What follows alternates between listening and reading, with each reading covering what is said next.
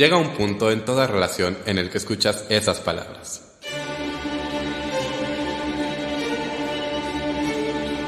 Tenemos que hablar, de teatro con Davor.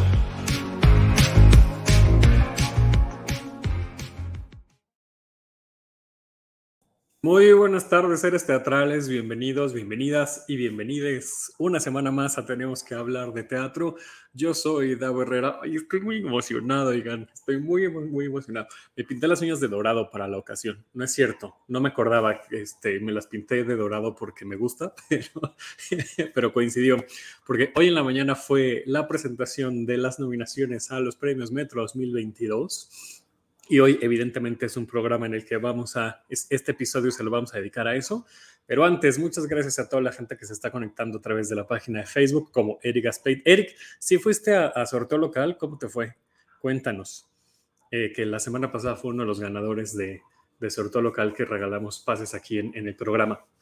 Eh, gracias a Dave Saldaña que está en la producción de este programa.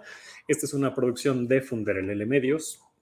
Gracias también a Bollerista, Bolleristas Producciones, que nos presta la plataforma para poder hacer esta transmisión. Muchísimas gracias, porque sin ese, sin ese patrocinio, pues no podríamos hacer este programa. Bueno, sí podríamos, pero tendremos que invertirlo un poquito más. Nos dice Luz Alicia, hello, saludos a todos. Muchas gracias, Luz, por estar conectada.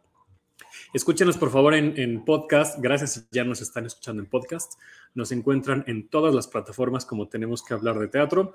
Eh, Google Podcast, Himalaya, Deezer, eh, Apple Music, em, Spotify obviamente, Apple Podcast. Ahí vamos retomando esa corona que teníamos antes de la pausa que hicimos. Eh, hay que retomar esa corona en, en, Apple Podcast, gracias a Cristian Cortés, que ya nos puso aquí hola, hola. Y, pues ya síganos en redes sociales, nos encuentran como arroba teatro en Twitter e Instagram, a mí como arroba 9 Y para platicar de las nominaciones a los premios Metro, que ya vi el live que hizo esta mañana reaccionando en vivo. Me encanta verte reaccionar en vivo. Nos acompaña hoy Ed Quesada, Ed Reseña Teatro. Hola, Davo, ¿qué onda? Pues sí, es que, es que es reaccionar en vivo y así me sale la voz aguda, me emociona. me emociona mucho por Andrea, por, el, por, por mucha gente de Nación Primordial. Pero, pero bueno, gracias, gracias por invitarme y pues aquí hablando, porque en la reacción si te das cuenta, o sea, yo no sabía muy bien, o sea, veo la pantalla, estoy viendo acá y como que luego se acaba la reacción y digo, ay, hubiera dicho esto. Claro, pero para eso te invité, para eso estás hoy aquí. No, Eric, espérense, pausa, porque dice Eric que no pudo, que lo atropellaron, todo, todo bien. ¿Cómo, Eric? Espero que estés bien, espero que ya estés muy bueno. Dices aquí que ya todo bien, pero qué susto, qué susto. Bueno, pues ya será para otra ocasión, vamos a hablar con la producción a ver si, con la producción de sorteo local, para que no te la pierdas, porque la verdad es que la vas a disfrutar mucho y espero que estés muy bien, Eric. Em, sí, el video que, que transmitieron en la mañana eh, con las nominaciones, pues ahorita lo vamos a ver, pero lo vamos a ir pausando, pero iba muy rápido tal cual, ¿no? Entonces no había tiempo ni de procesar la información. Nosotros que estuvimos en la conferencia de prensa, sucedió algo muy similar porque los anfitriones y las anfitriones estaban leyendo la lista de nominaciones e iban prácticamente igual que el video, iban muy, muy rápido.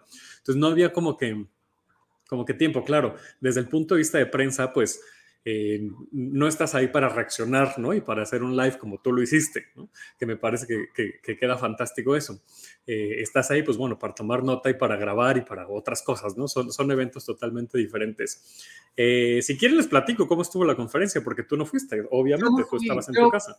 platica, yo estoy en mi casa porque, y justo hablábamos de eso, porque me preguntaste si iba a ir o no, y yo decidí, dije, pues es que la verdad, si van a poner video, pues mejor yo lo veo y reacciono porque en años anteriores he reaccionado. En el, 2019 reaccioné y en el 2021 también. Y dije, pues hago lo mismo, pero esta vez lo hago en vivo. De hecho, tú me dijiste, ¿no? De, ah, no, reacción en vivo o algo así. Yo dije, ah, pues, pues lo voy a hacer.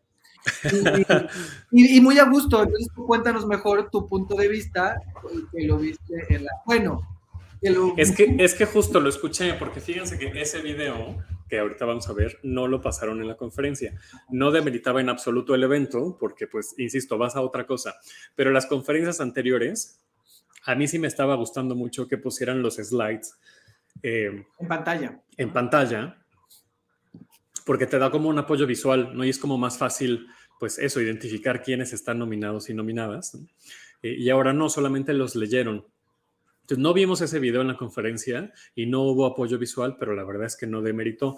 Y, mm, eh, y pues bueno, es una conferencia que la verdad es que estuvo pues muy normal como las conferencias, pero, pero platiqué con Sergio Villegas un ratito después de la conferencia. Eh, y, y, bueno, hay un anuncio que hacerles que lo voy a hacer desde este momento para que, este, para que no se esperen al final.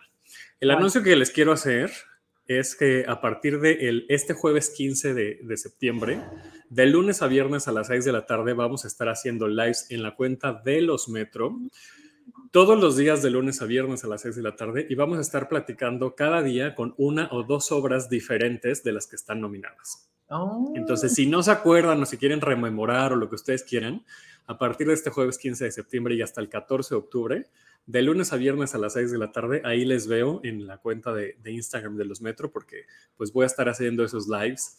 Eh, bueno, vamos porque también va a ser una producción de, de Funderelele, una coproducción de Funderelele. ¡Ah, ¡Qué padre! Yo va a estar muy padre. Muchas felicidades. Muchas gracias. Ah, eso fue lo que pusiste hace poco de que se había concretado. Exactamente. Me eso. imaginé que tenía que ver con los metros. Me imaginé así, dije, esto tiene que ver.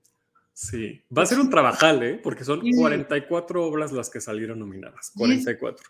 O sea, va a ser todos los días a Va a ser todos los días de lunes a viernes a las 6. Wow. Eh, y, y, pues bueno, en promedio tendríamos que estar hablando de dos obras por live para que nos dé tiempo a hablar de las 44. Son tal cual 22 días de, de transmisiones que vamos a hacer.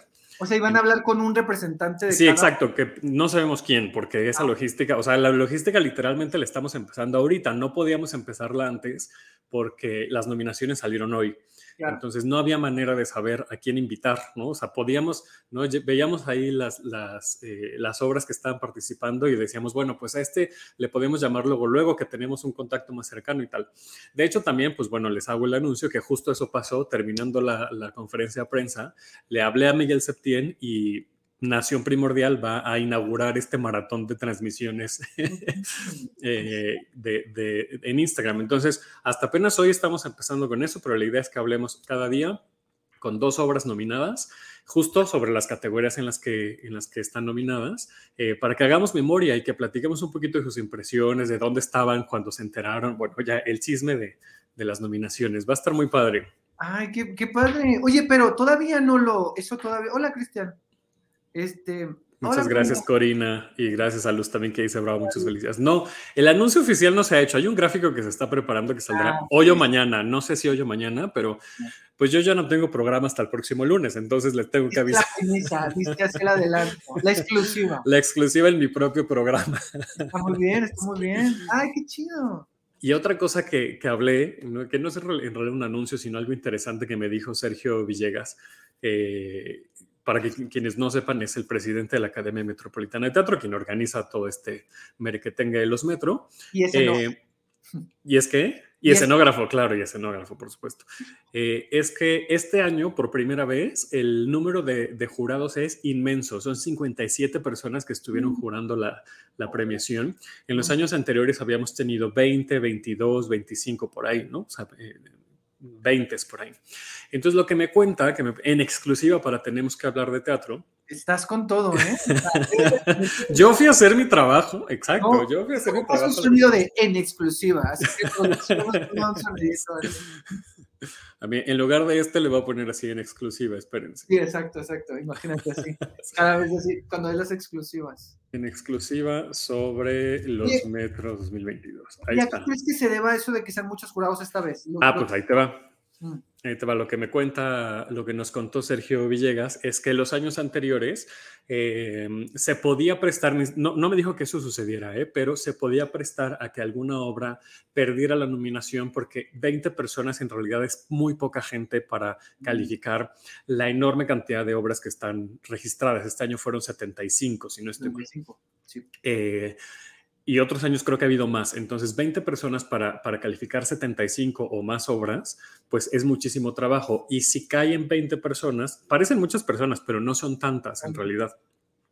Pues pudiera prestarse a que si tres o cuatro personas tienen algo, incluso no personal, pero alguna, eh, algún disgusto con la obra o tal, eh, se desbalancea muchísimo, porque también recordemos, y esto, esto está en el reglamento de los metro, las obras participantes tienen un número asignado de jurados a partir de eh, el número de butacas y el número de funciones. Es decir, hay categorías, hay escalones en los que te inscribes a, los metros. Entonces, si tu obra es en el foro a poco no, que le caben 60 personas y vas a dar solamente 5 funciones, el número de jurados es proporcional. Entonces, imagínense que nada más van 5 y si de esos 5 a 3 no les gustó, pues solamente hay dos jurados que van a representar esa obra de manera positiva ante toda la premiación. Entonces, para evitar esos sesgos tan grandes, eh, se amplió el número a 57 jurados y eso hace que, la, que se diversificó muchísimo la participación y se aumentó el número de jurados que estaban participando en cada una de las obras para que se balanceara mucho más esta, eh, esta calificación. Entonces, pues si no estuvieron las obras nominadas, pues es prácticamente porque, pues, no sé, porque no les gustó a los jurados, o sea, porque genuinamente no. o sea, esto de, de tener una variedad de jurados también se refleja en las nominaciones. Porque Por creo que hay categorías, o sea, es decir, obviamente hay obras que están nominadas, que tienen muchas nominaciones, que se repiten, pero hay otras que aunque sea una vez o dos veces aparecieron. O sea, sí creo que hay obras más chicas que de repente aparecen en mejor comedia o en mejor diseño de algo, ¿sabes? Entonces, creo que eso sí se ve un poco en las nominaciones. Sobre todo en las de obra, porque en la de musical es más difícil porque son menos inscritos, ¿no? menos inscritas. Exactamente la mitad de las obras, es decir, 22 obras, solamente tienen una nominación. O sea, imagínense, eso habla de esta, de esta diversificación. Eh, y 22 obras tienen de, de dos en adelante. Si quieren un poco de la numeralia, les puedo decir que Aladdin es la obra que más nominaciones tuvo con 15 nominaciones. Aladdin, eh, sí, Aladdin. ¿Sabes qué pasa con esas? Que también me pasó el, año pasado. Em, como tienen muchas nominaciones técnicas, no les prestamos tanta atención. Iluminación, audio, ¿no? Eh, y pasan como un poquito desapercibidas y van acumulando nominaciones, ¿no? Eh, pero en realidad Aladdin es la que, la que tiene más, con 15. Siete veces a Dios es la que sigue con 13 nominaciones. Nación Primordial está en tercer lugar con 12 nominaciones. A Golpe de Calcetín, eh, con 11 nominaciones.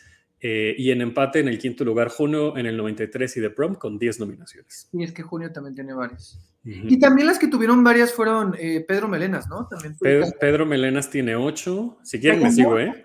Network tiene ocho, Pedro Melenas también ocho, El Hamster de Presidente seis, Calla Mori Tebasland cinco, Que con Kike Quinto cuatro, Almacenados tres, Detrás de mí la noche, El futuro según Kun y El musical. Y Julieta tiene la culpa mirando el sol, Otto y Principito Guay sorpresas. Y un banjo en dos muertos y dos muertos, dos. Y de ahí, el resto, solamente una pues está muy bien, o sea, es muy interesante que la mitad tengan una nominación, ¿no? O sea, se ve que sí hay variedad. Hay mucha diversidad, está padre. Pues vamos a las categorías, ¿no? Vamos, vamos, entremos de lleno. A ver, ahí está, espérenme, porque aquí tenemos ya el videito. Hay unas que me voy a enterar porque íbamos a... Porque en realidad no las has visto bien. Algunas sí, pero de repente como que me perdía, o sea, noción, pasaban los nombres. Les damos la bienvenida al anuncio de nominaciones de los premios. Le vamos a ir poniendo pausa, obviamente. Mejor diseño de video. Gabriel Zapata, Quiero ser Nadia. Jorge Orozco, fue la única de Quiero ser Miriam Romero y Luis Antonio Morales, Un cuerpo en travesía. Ah, está muy bueno Miriam Romero y Pablo Aura, Detrás de mí la noche. Joatzin Balbuena, Calle Amor.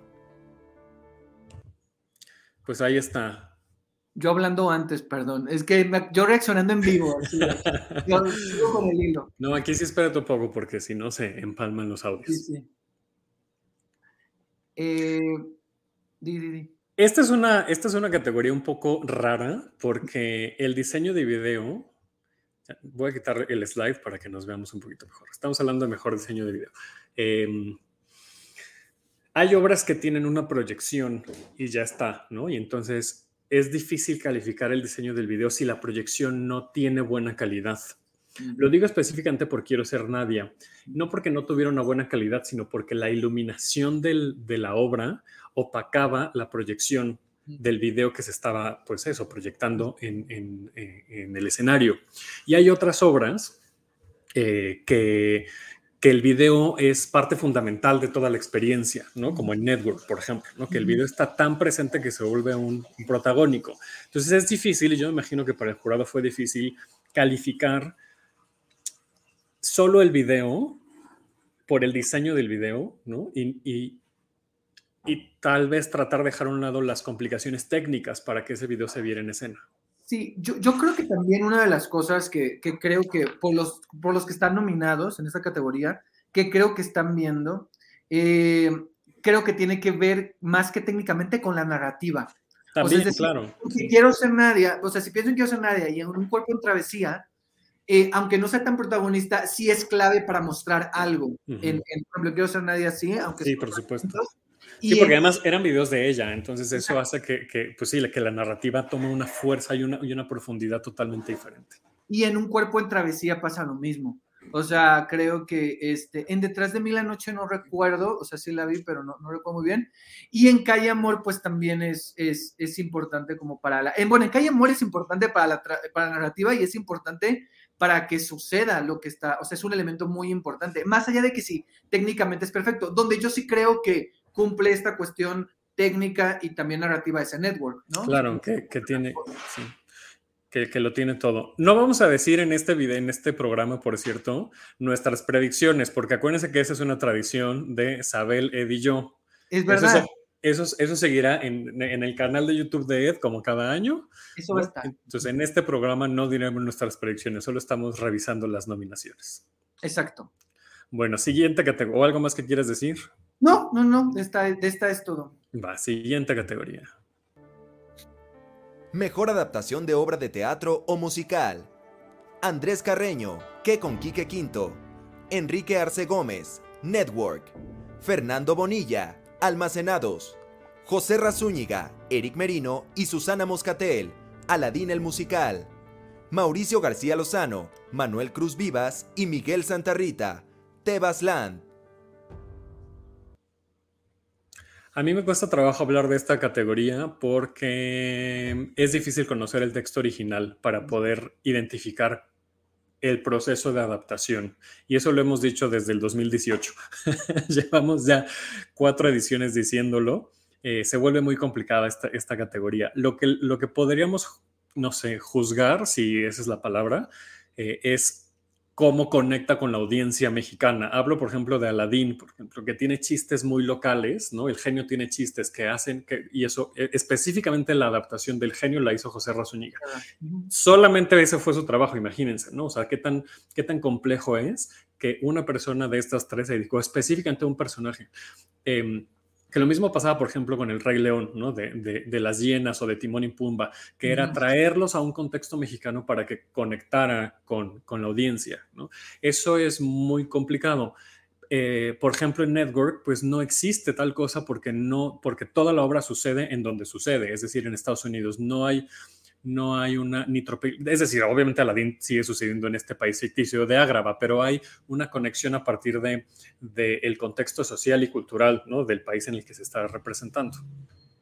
Sí, y en, el caso de Network, o sea, creo que también, digo, aunque sigue ocurriendo en, Nueva York y en la época, o sea, e, es, como más fiel a la película en ese sentido, este, pues sí creo que debe, me imagino que a lo mejor ha de, ha de haber alguna adaptación en algunas, en algunas cosas. En, por ejemplo, es que estoy pensando, porque sí, estamos igual, o sea, ya lo hemos dicho, pues sí es complicado si no tienes el texto. En el caso de Network Aladdin, hay referencias por las películas, ¿no? O sea, creo que es una forma de saberlo. Pero en general, yo tengo la duda, y creo que Isabel lo dijo en aquel video que hicimos la primera vez, de si para adaptación, supongo que en adaptación y en dramaturgia no leen los textos, ¿o sí? No les dan los textos, a menos de que, Pero como algún jurado lo quiera pedir, ¿no? por, ejemplo, en el caso, por ejemplo, en el caso de en el caso de la dramaturgia puedo entender que a lo mejor solo con ver puedes tener, o sea, por la historia. Sí, no, y ahorita hablamos de, dramaturgia, porque... ¿En adaptación? Porque una cosa es lo que lees y otra cosa es lo que está en escena. Claro, porque sí, sí. y de lo que te enteras es de lo que está en escena, no de lo que está en el texto, ¿no? también dramaturgia mexicana es una categoría bien difícil. Y hay cosas que luego en el texto no hay. Ahorita estoy leyendo un texto de, de, de, una obra que se llama Violencia, que dirige Diana Sedano, que está en el en, la, por la gruta de Y tú la fuiste a ver, ¿no? Sí, la fui a ver y... Nosotros la verdad no quisimos, tenemos que confesar que no quisimos. Te voy a decir algo, creo que, creo que, mira, te voy a decir algo, creo que esa obra rápidamente como que te vas con la idea, o sea, ves el Pues es que sí, no, no, y es una cosa, y entiendo, porque a lo mejor dices, es algo denso, dices, no, no quiero ver algo denso, y entiendo que a lo mejor dices, no, no lo quiero ver, pero la neta, yo me reí mucho. Entonces, bueno, entonces yo voy a hacerle una propuesta a, a quien les lleva relaciones públicas. ¿Quién, quién es?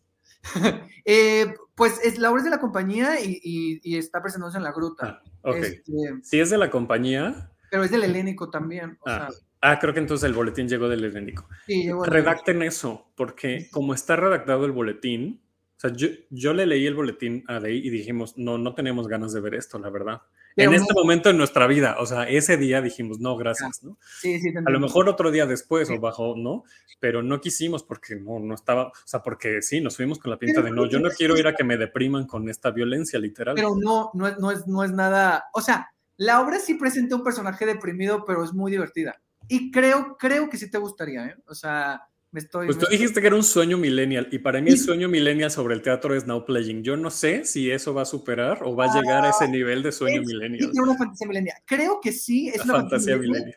Pero en otros, porque obviamente no playing lo es por la música y por, la, y por, muchas cosas, no solo por la música y por el tema. Pero, pero aquí creo que es, um, Sí, es diferente, pero sí lo es. Bueno, cuando la veas no hablamos de eso. Pero bueno, mi punto es para decir que estoy leyendo el texto de esa obra y en el texto hay acotaciones muy divertidas, pero que no están en, no está, o sea, son interpretadas. No están sobre escena. No, no, no están en el texto. O sea, en, eh, sí tiene un plus leer el texto en este caso. Exacto. Entonces, eso es interesante, pues que sí, luego hay cosas pues que no, que no están en la dramaturgia. Se vuelve bien difícil. Vamos a la siguiente categoría. Sí, porque yo ya me desvié como siempre. No, está Dramaturgia mexicana. Ah, justo, justo de la que hablamos. Julieta tiene la culpa. Cristian Magaloni, Mirando al Sol. Ileana Villarreal, A Golpe de Calcetín. Luis Mario Moncada, Junio en el 93. Saúl Enríquez, El hámster del presidente. A mí me da mucho gusto que esté Kristen Magaloni nominado en esta categoría, la verdad. Sí, a mí también, por Mirando al Sol, que, está muy padre y que creo que es la segunda cosa que escribe y está, y está padre. Eh, que de hecho cuando yo vi los videos no reaccionó, o sea, como que, como que esas fueron las que me pasaron muy de, muy de, muy rápido. Entonces ahorita como que apenas las estoy viendo. Y es que vuelvo al tema, ¿no? Eh, la dramaturgia, lo que, lo que están calificando es lo que sucede, la anécdota que está sucediendo en escena, no el texto que se escribió. Eso es complicado. ¿eh? No estoy demeritando para nada el trabajo de, los jurados, eh, pero vaya, este, estaría fantástico que además tuvieran acceso o que pidieran los textos para que entonces sí le puedan dar una calificación a la dramaturgia, ¿no? Claro. Porque, porque sobre todo si no es la misma persona la que dirige, porque, por ejemplo, hay muchos, o sea, Ricaño, Jimena M, ¿no? Que agarran sus propios textos y a veces los dirigen. Entonces te das cuenta que es su propia mano, ¿no? Y entonces eh, se queda una forma un poco más pura del texto o, más a como, pues, el, dramaturgo, la dramaturga lo, escribió. Pero si no, pues ya estás viendo la visión de, otra persona de lo que se leyó de ese texto original. sí, yo tengo una duda en esta categoría porque está nominado Saúl Enríquez por el hámster del presidente. Y el hámster del presidente está basada en, el, en un cuento de Juan Villoro. Y de hecho así se ha, o sea, dentro de la publicidad es como muy de, de hecho la obra es el hámster del presidente de Juan Villoro adaptada por Saúl Enríquez. Está muy raro eso. Entonces no sé si realmente, sería bueno, no sé si Saúl esté viendo este video o si lo va a ver o yo qué sé, pero saber exactamente, y yo no he leído el texto, por ejemplo, saber qué tanto es una adaptación, porque entonces no estaría en esta categoría. Claro, estaría en, la anterior, que es una adaptación. Entonces sí es, es, es curioso eso. No sé si pase algo similar, creo que es diferente en el caso de Junio en el 93. Porque sé ah, que está basado en las memorias de este actor, que es el No, pero yo creo que tanto Junio en el 93 como Julieta tienen la culpa, que están inspiradas en. Ah, Yo creo que es algo totalmente diferente. y justo también, a golpe de calcetín también es una adaptación en realidad. Es verdad, es, cierto, es, cierto es una adaptación. Es verdad, Cristian. Entonces habría que ver también el estatuto ahí del reglamento de los, de los metro conforme a qué significa dramaturgia, no qué tanto. Es que además es bien, o sea, esa línea es muy gris ¿no? Hasta dónde llega, ¿no? Esta, de, esta parte de inspirado en, a tomar un texto y basarte en él para hacer otra cosa, ¿eso qué sería ya adaptación o eso realmente ya es un cuento nuevo, una anécdota nueva? Sí, sí, es que sobre todo también cómo están acreditados, porque por ejemplo el capsule del presidente creo que sí es adaptada por Saúl Enríquez, o sea, sí está el crédito como tal. Está entonces. En el programa. Y en, Golpe de Calcetín no, no recuerdo cómo esté, fíjate, porque esa también está basada. Pero también dice, creo que en el programa de mano, justo como dice Cristian Cortés. Mm. Pero bueno, sigamos. Sigamos.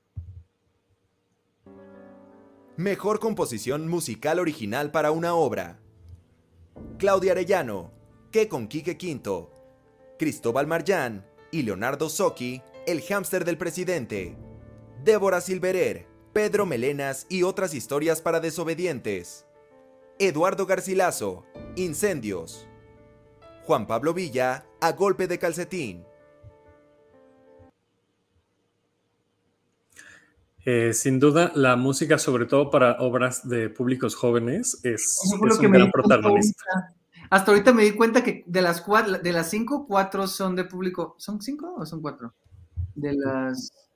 total son, este, cinco. De las cinco. cuatro son de público joven. Sí, y es que de qué con Quique Quinto, el hámster del presidente, eh, Pedro Melenas y a golpe de calcetín, es que suela, eh, es, es pues sí, la parte lúdica es súper importante, ¿no? Y entonces conectar con lo sensorial, lo cual nos lleva a pensar qué pasa a lo largo del tiempo con las personas que dejamos de poner la atención entonces a la música o a otros factores sensoriales para que nos atrape una obra. Es decir, ¿por qué le estamos poniendo más atención a la música en obras para público joven? Mm. ¿No? O sea, que, eso, que según estas nominaciones, pues es, en donde más atención le estamos poniendo o donde mejor se están haciendo, ¿no? Y luego, ¿qué pasa ya con las públicas que son para adultos, ¿no? Eh, Daniel Espinosa de los Metro ya nos está contestando. ¿Qué? A ver. Ahorita les, es que si lo pongo completo no va a salir. Ah, sí va a salir. Dramaturgia mexicana. Puede ser una obra musical o de texto escrita recientemente por un autor mexicano o extranjero residente en México. También se considera cualquier obra que tenga de teatro generada a partir de otras expresiones artísticas, tales como novela, cuento, cine, música, ensayo o cualquier otra expresión que no sea específicamente teatro, siempre y cuando dramáticamente sea una obra primigenia. Mejor ah. adaptación de una obra musical, ajuste y o actualización del texto musicalizado o no musicalizado de una o varias obras dramáticas escritas con anterioridad, ya sea en otro idioma o en nuestro propio lenguaje. Muchas gracias, Daniel, porque era exactamente lo que nos estábamos preguntando. Y seguramente viene el reglamento, en el reglamento y nada más nos faltaba abrirlo y leerlo. Pero qué bueno que lo pones aquí. Ahí está, resuelta la duda. Sí, exacto.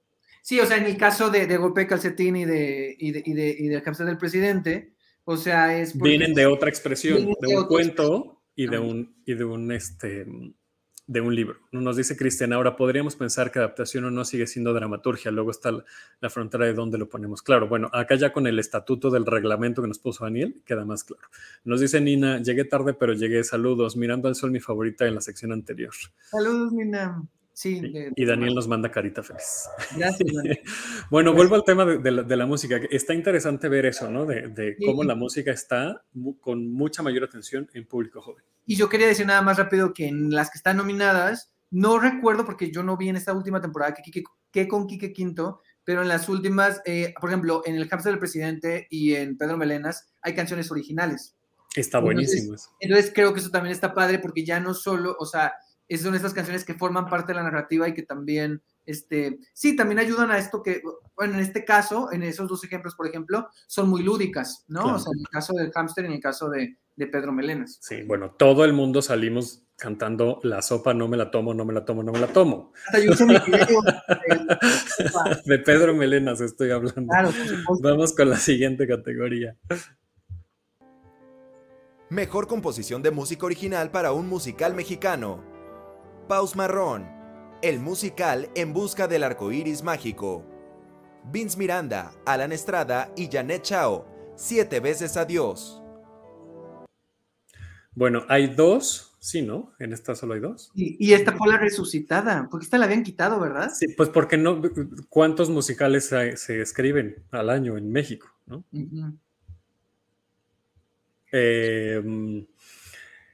Yo tengo una duda con la otra obra, que tú lo decías también en tu, live. Es que no sé qué decir porque jamás me enteré que estaba, y, les entrevistaré, espero que acepten la invitación a, los lives de los metros, pero yo no me enteré que existía. ¿Dónde estuvo? ¿Qué pasó con esa obra? ¿Cuál? ¿La del musical? La del musical, ajá. Ah, yo, yo escuché de esa hace poco. Según yo estrenó hace poco, porque vi, vi que en Broadway en casa, Gina puso, bueno, el equipo de Broadway en casa publicó lo del musical y ahí yo me enteré. Me enteré porque publicó el elenco. Y alguien me comentó que pararon, que dieron funciones, pero que pararon y que creo que van a regresar después, pero están nominados en varias cosas. O sea, tienen algunas nominaciones, ¿no? ¿Cuántas Según yo, dos. Dos. Creo que también una de actriz. Ajá. Ahora, no sé, a mí no me tienen que hacer caso en absolutamente nada, yo no soy autoridad de nada. Yo, si estoy, si veo que se acerca la fecha del cierre de, de, registros para entrar al certamen y tengo apenas una temporada por delante, yo, tal vez como productor, me esperaría al siguiente periodo. Que eso pasó con Indecente, ¿no? Porque Indecente acaba de entrar y, se esperaron, ¿no? O sea, Indecente va a estar hasta el otro periodo. Este, pero bueno, sí, de no tengo mucho que decir. Pero ojo, también, también implica que tu fecha de estreno tiene que cumplir con ese, ¿no? Según yo en el reglamento, y Daniel que nos está viendo nos dirá, según recuerdo en el reglamento dice que te puedes inscribir dependiendo de tu fecha de estreno, me ah. parece. Entonces habrá que ver, habrá que ver. Pero no sé si tú eliges o no, por ejemplo, Julieta tiene la culpa, está en esta categoría, y Julieta tiene la culpa, ya estaba en temporada en los metro pasados.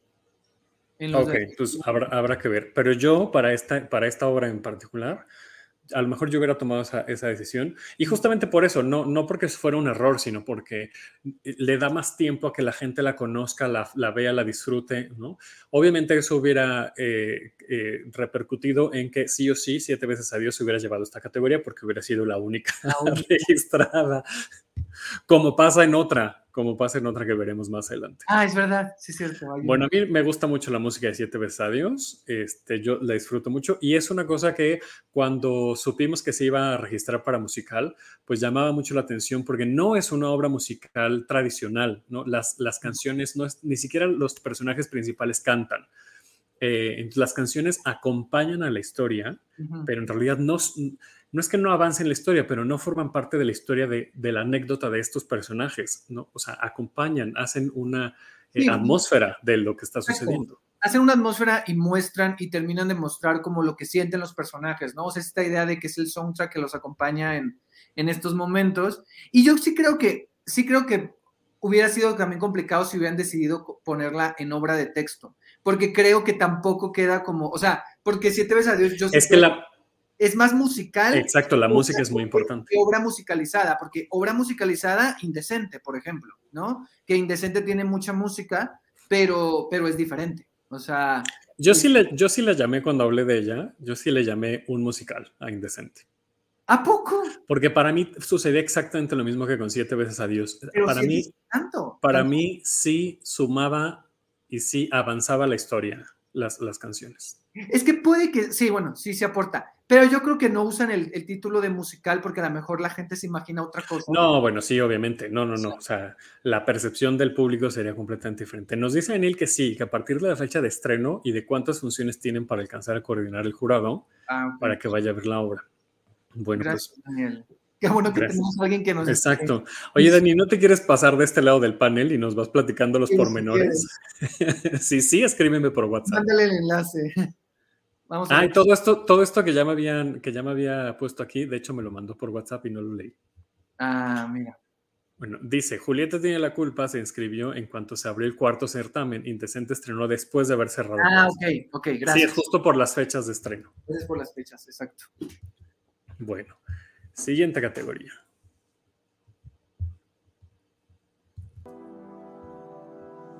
Mejor coreografía y o movimiento para una obra.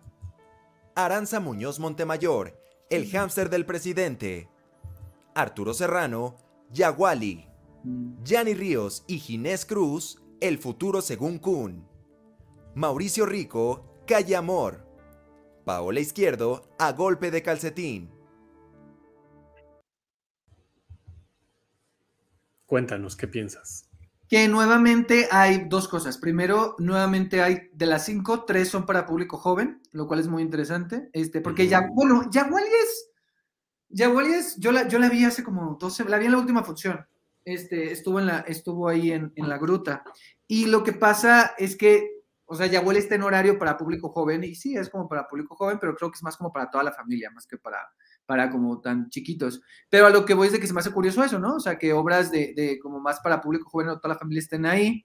Y, y sí, es, es, es muy, y también Calle Amor, ¿no? O sea, Calle Amor, Mauricio nominado ahí. Que yo sí sabía, ¿eh? Yo, yo cuando vi Calle Amor dije, estoy seguro que por lo menos una, porque también fue muy criticado esto de que Calle Amor estuviera en los metros, ¿no? O sea, sobre todo por el tipo de obra que era, y, creo, y al final decían como de voten por nosotros en los metros, y, y, tiene varias nominaciones, ¿no? Dijiste que tiene seis. Entonces, de esta categoría de movimiento, pues me da gusto, y a mí en lo personal me da mucho gusto ver a Aranza por el hamster del presidente, que ella también ha hecho, eh, hizo cinco, de, de, Corrijo, son, son cinco nominaciones de Calle Amor. Ah, son cinco, perdón, de las cinco nominaciones de Calle Amor. Este, y te digo, Aranza, que está haciendo, que hizo el movimiento del hamster del presidente, que acaba de terminar temporada el domingo, y que ella también hizo el año pasado, este, hizo parte de la coreografía de, de Urinetown. Entonces se me hace chido también que ella esté aquí nominada. Y pues el movimiento, mm, creo que es muy padre. El, por ejemplo, en, ahorita que va a seguir la de coreografía en musical, pues a lo mejor ahí es un poco más vistoso, ¿no? Pero creo que, Eso iba a decir yo, justo. Pero creo que aquí, por lo menos estas propuestas, es, o sea, sí forman muy parte de la narrativa. O sea, en Calle Amor es muy importante, también en el hamster del presidente, también en la golpe, ese golpe de calcetín, ¿verdad? La que también está nominada. Este, porque ya no sé dónde voy. Este, sí. El, el sí, Paolo Izquierdo con una golpe, de calcetín. Este, y, y, el futuro según Kun, que por ejemplo, el futuro según Kun es un unipersonal y todo el trabajo corporal que tiene él se me hace muy interesante. De hecho, se me hace muy interesante que un unipersonal esté nominado en esta categoría, ¿no? Por ejemplo. Pero es que sí, ah, bueno, yo disfruto mucho las obras que tienen un movimiento específico que no es necesariamente naturalista o realista. Porque, digo, no demeriten nada, ¿no? O sea, hay obras muy buenas que yo he disfrutado mucho eh, con, con, con, una dirección así realista. Pero a mí, pues no sé, me conectan de otra manera las obras que tienen ciertos movimientos que no son naturales, que no son realistas, porque le da como otra dimensión a la obra, ¿no? Le da otra dimensión al espectáculo y eso, pues bueno, tan es así que hay una categoría específicamente para eso. Ah, yo, yo aplaudo mucho esta categoría y disfruto mucho. Sí, yo también, y creo que complementando lo que dices, creo que tiene que ver con esto, o sea, con esta magia y posibilidad que da el teatro, ¿no? es decir, yo puedo caminar de una forma, puedo correr de una forma, pero lo hago de otra manera en esta convención, ¿no? O sea, los movimientos son diferentes Exacto y, son muy interesantes. Ahí, por ejemplo, en el caso del hámster, eh, eh, Paula, ¿no? O sea, tú ves las obras de Paula Celaya, ves el hilador, ves 45 actos y hay un trabajo ahí muy interesante siempre en, los movimientos y lo interesante es que ha trabajado, o sea, con diferentes también directores de personas de movimientos, ¿no? Incluso, por ejemplo, con Paula en Pequeñas Grandes Cosas pasaba, ¿no? Había momentos de ciertos movimientos muy interesantes. Sí, sí, exacto. Vamos a la otra, que ahora vamos a la musical. Mejor coreografía y o movimiento para un musical. Alejandro Antillón, The Prom México. Casey Nicolai. Aladín el musical. Diego Vega, Siete veces adiós. Jacobo Toledo, Sorpresas Amén. Miguel Septién y Aranza Muñoz Montemayor, Nación Primordial. Yo creo que una de las grandes fortalezas que tiene The Prom en esta versión mexicana es el movimiento del ensamble, la coreografía del ensamble. Que yo no sé qué desayunaron o qué comen esas personas porque una energía, sea, de verdad, una energía. No quiere decir que mientras más energético mejor sea la coreografía, pero de verdad se disfrutó tanto de prom por, por la coreografía, porque vaya, Nación Primordial que era una escala muchísimo menor, vaya, no comparemos ¿no? El CCT2 con el, con el, em, con el Milán, eh, donde había mucho, mucho movimiento, por supuesto, mucha coreografía, pero, pero de lo que hablabas tú hace rato, ¿no? E, es, mucho más vistoso en el, en el, musical, mucho más vistoso y se disfruta más, ¿no? Vamos casi a eso, a los musicales, no siempre, ¿no? Pero para ver estas coreografías complejas, divertidas, ¿no? Este, grandes. Sí, y es que la coreografía de Prom tiene todo eso de ser vistosa, pero si te pones a pensar, es compleja, es muy, compleja, sí. Es muy compleja y luce muy bien porque tienes un ensamble que les lo está dando todo ahí y que tiene una energía justo, pero que sí es una, una, una coreografía muy compleja. O sea, no es una coreografía nomás de hacerle así, ¿no? O sea, y aparte la coreografía está expresando algo. El trabajo del ensamble de prom, que luego vamos cuando lleguemos ahí de por qué no está nominado, pero, este, no lo puedo entender, no lo puedo ya me voy a empezar, pero no, de la coreografía creo que tienes razón y creo que sí hay, o sea, hay una complejidad ahí como interesante. Y lo que nos está diciendo el señor productor aquí en, Facebook eh, también es, es, un punto súper importante. No hay que pensar que en The Prom, pues son jóvenes de prepa, entonces la energía tiene que estar ahí todo el tiempo. Y claro, Nación Primordial son levaduras, ¿no? Entonces el tipo de movimiento ya tan solo por la construcción de personajes es completamente diferente. Pero está muy interesante de eso, ¿no? O sea, que ahorita en estas coreografías, por ejemplo, si pongo a pensar las coreografías que están nominadas, eh, eh, todas tienen como, por ejemplo, tienen que ver con su, con lo que están, o sea, es decir, en The Prom, pues sí, son jóvenes de prepa, en la otra son de, son de levaduras, y en Siete veces a Dios, por ejemplo, es algo mucho más contemporáneo, ¿no? O sea, es, otro tipo de movimiento, ¿no? Que creo que, por ejemplo, en Siete veces a Dios se parecería más a movimiento para una obra, ¿no? Que como para coreografía, pero bueno. Sí. Y que en Aladdin pasa lo mismo, que son estos, estos musicales grandotes, que la coreografía también es muy impresionante. Claro. Bueno, vamos, siguiente categoría. Yo no sé cuánto va a durar este programa, ¿eh? porque no vamos ni a la mitad de las categorías. Pues vamos más rápido si quieres. Mejor diseño sonoro para una obra. Ian Reta, Otto. Isai Ramírez, junio en el 93. Juan Pablo Villa, A Golpe de Calcetín. Miguel Jiménez, Network. Roam León, Un Banjo y Dos Muertos.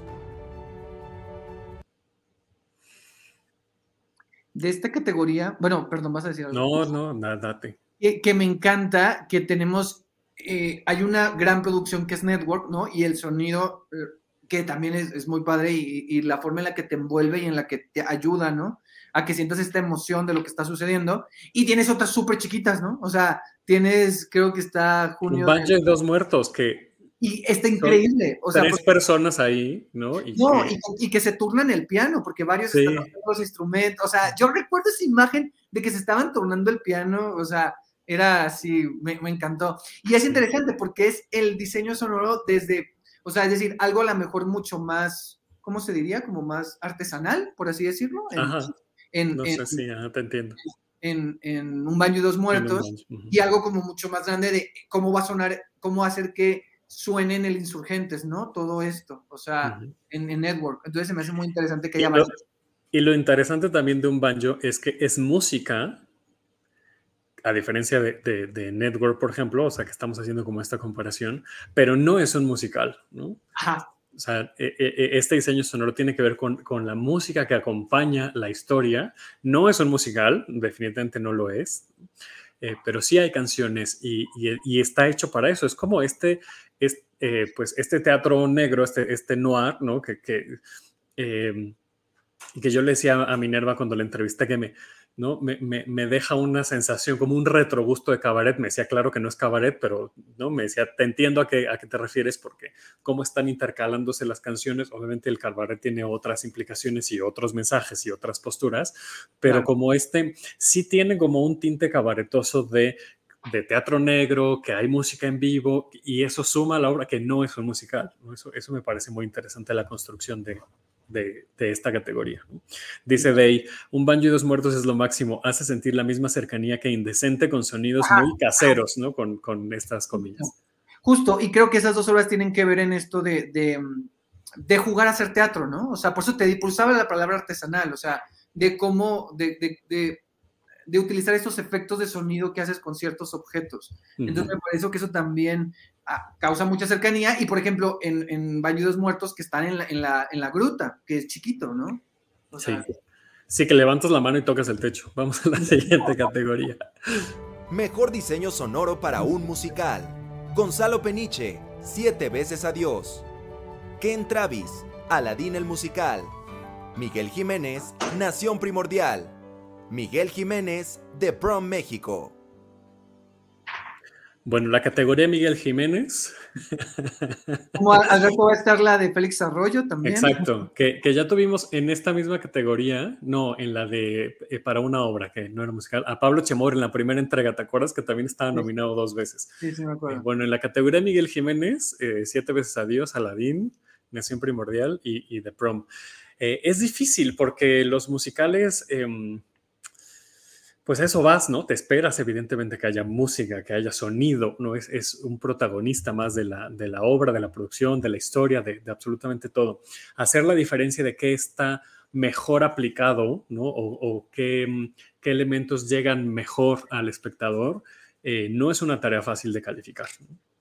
¿no? definitivamente no, pero por ejemplo aquí es muy interesante porque en Siete veces Adiós sí creo que hay un diseño eh, o sea, es decir, la música suena como concierto, por ejemplo. Claro. Pero hay otros elementos muy importantes. O sea, si hay un diseño, a veces también desde. Hay ciertas decisiones que son tomadas como si fuera una obra de texto. No sé si estoy mal o, bien lo que estoy diciendo, pero es decir, o sea, más bien no una obra de texto, sino contar algo más allá de la música. ¿Sí me explico? Entonces, en el caso de Siete veces a Dios, porque hay ciertas decisiones, o sea, recuerdo la escena del Oxo, por ejemplo, o ciertas escenas que el sonido está muy, muy padre. Claro. Y hay una canción, la, la, que tiene como estos balazos, creo que es la segunda, la que canta Alba. La, la, ¿Cuál? No me acuerdo, la que se sube piano. Sí, sí, sí, sí. Si me acuerdas que dices así, tiene unos balazos, no se vayan a espantar, no, no es violenta la canción. Perdón, perdón. Ni la obra. Si no la han visto, no habla de eso. No, yo sí que no, lo dije muy así. Dice de, yo en Nación Primordial hubiera esperado muchos sonidos marinos todo el tiempo. Eh, Claro, pues es que es parte de la, de la, atmósfera, ¿no? Yo no sé qué tanto hubiera a lo mejor saturado el ambiente, ¿no? Pero sí a lo mejor una parte de atmósfera de, acuérdate que estamos en el mar, ¿no? Este, acuérdate que esto es, eh, antes de la humanidad, es la primera forma de vida, entonces, que nació en el agua, ¿no? Exacto. Pero, por ejemplo, ahí sonaba muy padre, la, que la música también era muy rock, la, música de, de Nación. De Nación, sí. Y, y, lo que decías de Siete veces a Dios, pues claro, porque además la obra está eh, em, eh, ay, se me fue la palabra, pero bueno, sucede en un estudio de grabación. Entonces eso hace que se tenga que escuchar todo como ambientada, pues, ¿no? Como en un estudio de grabación. Entonces eso, o sea, no solamente es la música, ojo, no es, a eso va la diferencia entre composición musical y el diseño sonoro, es lo que estás diciendo, ¿no? De, cómo esos sonidos eh, suman a lo que está sucediendo, lo que estás viendo. Sí, sí. Siguiente categoría. Mejor diseño de vestuario para una obra. Azucena Galicia, A Golpe de Calcetín. Estela Faguaga, Network. Eva Aguiñaga, junio en el 93. Giselle Sandiel, Pedro Melenas y otras historias para desobedientes. Mauricio Asensio, ¿Qué con Quique Quinto? Híjole, yo creo que todos los diseños de esta categoría están. Bueno, no sé. O sea, todos están bien hechos. Me, iba a decir algo sobre Network. A lo que voy es que todos están muy espectaculares con respecto a, la, a cómo suman a la historia y, son muy complejos. En Network son pues muy realistas, pero no quiere decir que no, no estoy diciendo que no sean complejos, ¿no? También llegar a ese realismo de la época es muy complicado. Eh, pero el resto, las, las otras eh, cuatro obras, tienen diseños de vestuario o sea, Pedro Melenas está fantástico. ¿Qué, con Quique Quinto está? Tal vez el, menos, el, menos espectacular, creo yo, es junio, pero creo que en junio, en el 93, es muy interesante ese vestuario, porque sí creo que, aunque no sé, si estaba junio o estoy diciendo. Sí, no, no, no, sí estás bien. Isaí eh, Ramírez. Yo cuando la vi sí me quedé así como... No, perdón, Isaí Ramírez es de diseño sonoro. Este, Eva, eh, Eva Guiñaga. Eva Guiñaga. Cuando yo vi en la reacción, sí fue así como de, ay, junio. Pero sí creo que es interesante porque si tienes cosas muy espectaculares como Pedro Melenas, que justo decías, o como Network, que es por vestir a todo ese ensamble. sí, ya, sí, exacto. O sea, sí tiene un. ahí, y en junio, en el 93, tienes cuatro actores, cuatro intérpretes ahí. ¿Sí son cuatro? Sí. Este, y entonces eh, los tienes de alguna manera medio uniformados. Hay algunos cambios de vestuario, pero es muy interesante también lo, lo, que sucede ahí. Entonces me parece interesante también que qué estás, qué, estás ¿Qué estás calificando?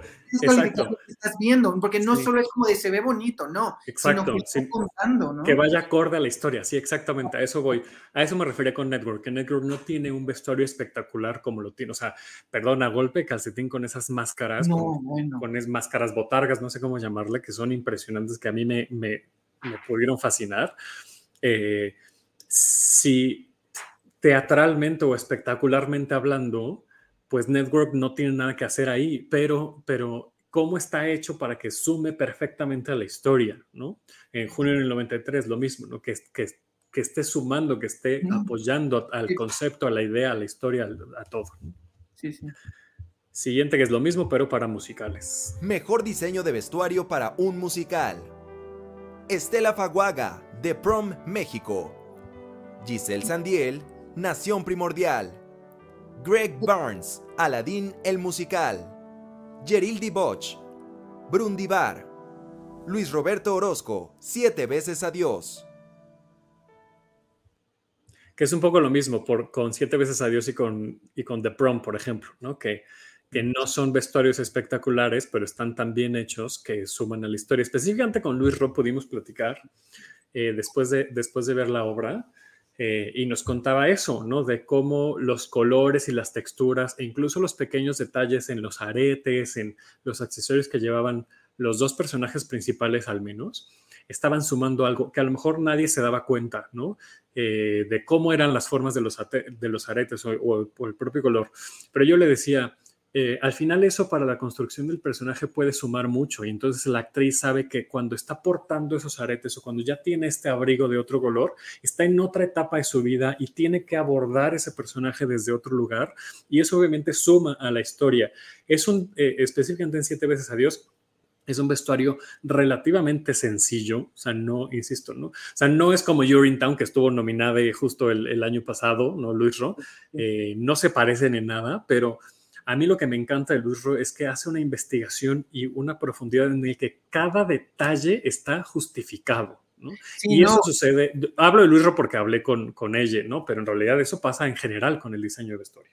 Sí, claro, hay, hay, hay, un, hay un trasfondo detrás de lo que vemos, ¿no? Y yo creo que también eso es un poco de la magia de que también está diseñado, porque a veces no te das cuenta y a veces sí, y a veces solo le aporta a los personajes, pero por ejemplo, con siete veces a Dios, a mí sí es un vestuario muy sencillo, pero la segunda vez que desde que lo vi se me hizo muy interesante porque sentía que los personajes, que el vestuario te estaba contando algo también. No sabía exactamente qué era, pero sabía que había algo. Y, después que la vi y que fue, eh, la vi con Said, Said me dio una interpretación que luego la tuiteó y se la puso a Luis Roy y Luis Roy puso así de sí era, o sea, porque, porque era, o sea, es como lo importante si te veces los colores, o sea, cómo los colores se van pasando y de repente ella tiene el índigo, el otro tiene como más como este rojo, como más... sí, es hacia el rojo y, que justo el punto intermedio, la combinación de ambos. Se empiezan y llega un punto donde ella tiene más y al final ya vuelven a tener, recuperan sus colores. Entonces, me parece hermoso, o sea, es, es hermoso, o sea, y creo que por eso vale mucho la pena. Tiene sus colores, pero portan algo de la otra persona. Que era justo lo que me decía Luis Rosa. Al final sí, vuelvo a ser yo, pero no deje, o sea, te, te llevo, ¿no? Lleva a la otra persona consigo porque pues al final formó parte de su vida. Exacto. Sí, está padre. Sigamos, porque si no aquí nos vamos a amanecer. Mejor diseño de iluminación para una obra.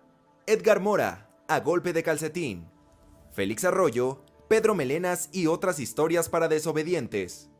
Matías Gorlero, junio en el 93. Patricia Gutiérrez Arriaga e Ingrid Zack, Network. Víctor Zapatero, Sol en la Oscuridad.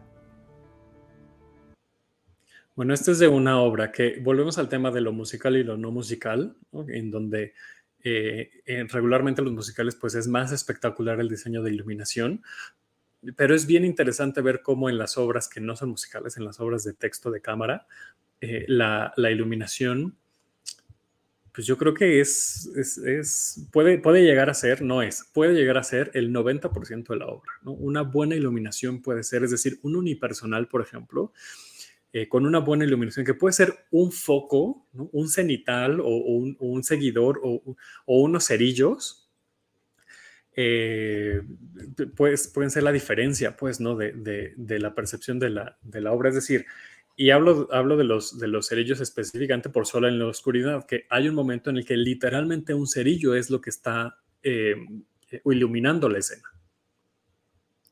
Sí, y lo que dices, por ejemplo, pienso en, eh, pienso en junio del 93, y es una obra que, no que tiene pocos elementos de escenografía, pero que la iluminación ayuda muy bien también a construir como el espacio. O sea, la iluminación a veces también tiene eso, ¿no? O sea, eh, me parece que, funciona muy bien y tenemos algo más grande como Network, por ejemplo, ¿no? Pero o Pedro Melenas, que es la iluminación de un circo, ¿no? Que es mucho más... Sí, de esta carpa, ¿no? espectáculo, exacto. Entonces está muy interesante ver eso, esas formas, o sea, ves las nominaciones y si ves como cosas más grandes, más pequeñas y cómo está utilizada de diferentes formas, en este caso la iluminación. Vamos a las mismas, pero de musical. Mejor diseño de iluminación para un musical.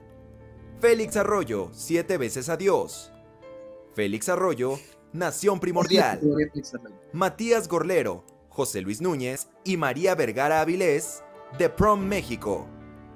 Natasha Katz, Aladín el musical. Yo me di cuenta de algo hace rato que vi tu live. No lo vi en vivo porque yo estaba en la conferencia, pero lo vi hace ratito. Eh, para saber qué habías dicho y me di cuenta de algo, no le pongo suficiente atención a la iluminación en general, pero me di cuenta específicamente de los musicales.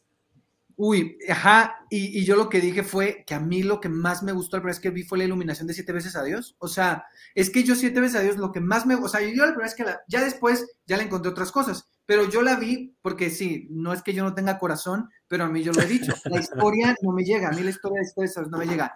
Todo lo demás es increíble. O sea, a mí la iluminación, el diseño de sonido, el vestuario, el movimiento, la música, todo lo que, o sea, cómo mueve las piezas a la Estrada, o sea, me parece muy bien, pero la historia no. Y entonces la iluminación fue lo que más me dejó. Y esa categoría es Félix Arroyo tiene, bueno, ya me estoy adelantando, pero, lo que pues dices está muy interesante, ¿eh? Porque sí. también y me gusta, es decir, a lo que voy, mi conclusión es, le pongo más atención a la iluminación de las obras no musicales que de las obras mm. musicales. En los musicales como que lo doy por hecho.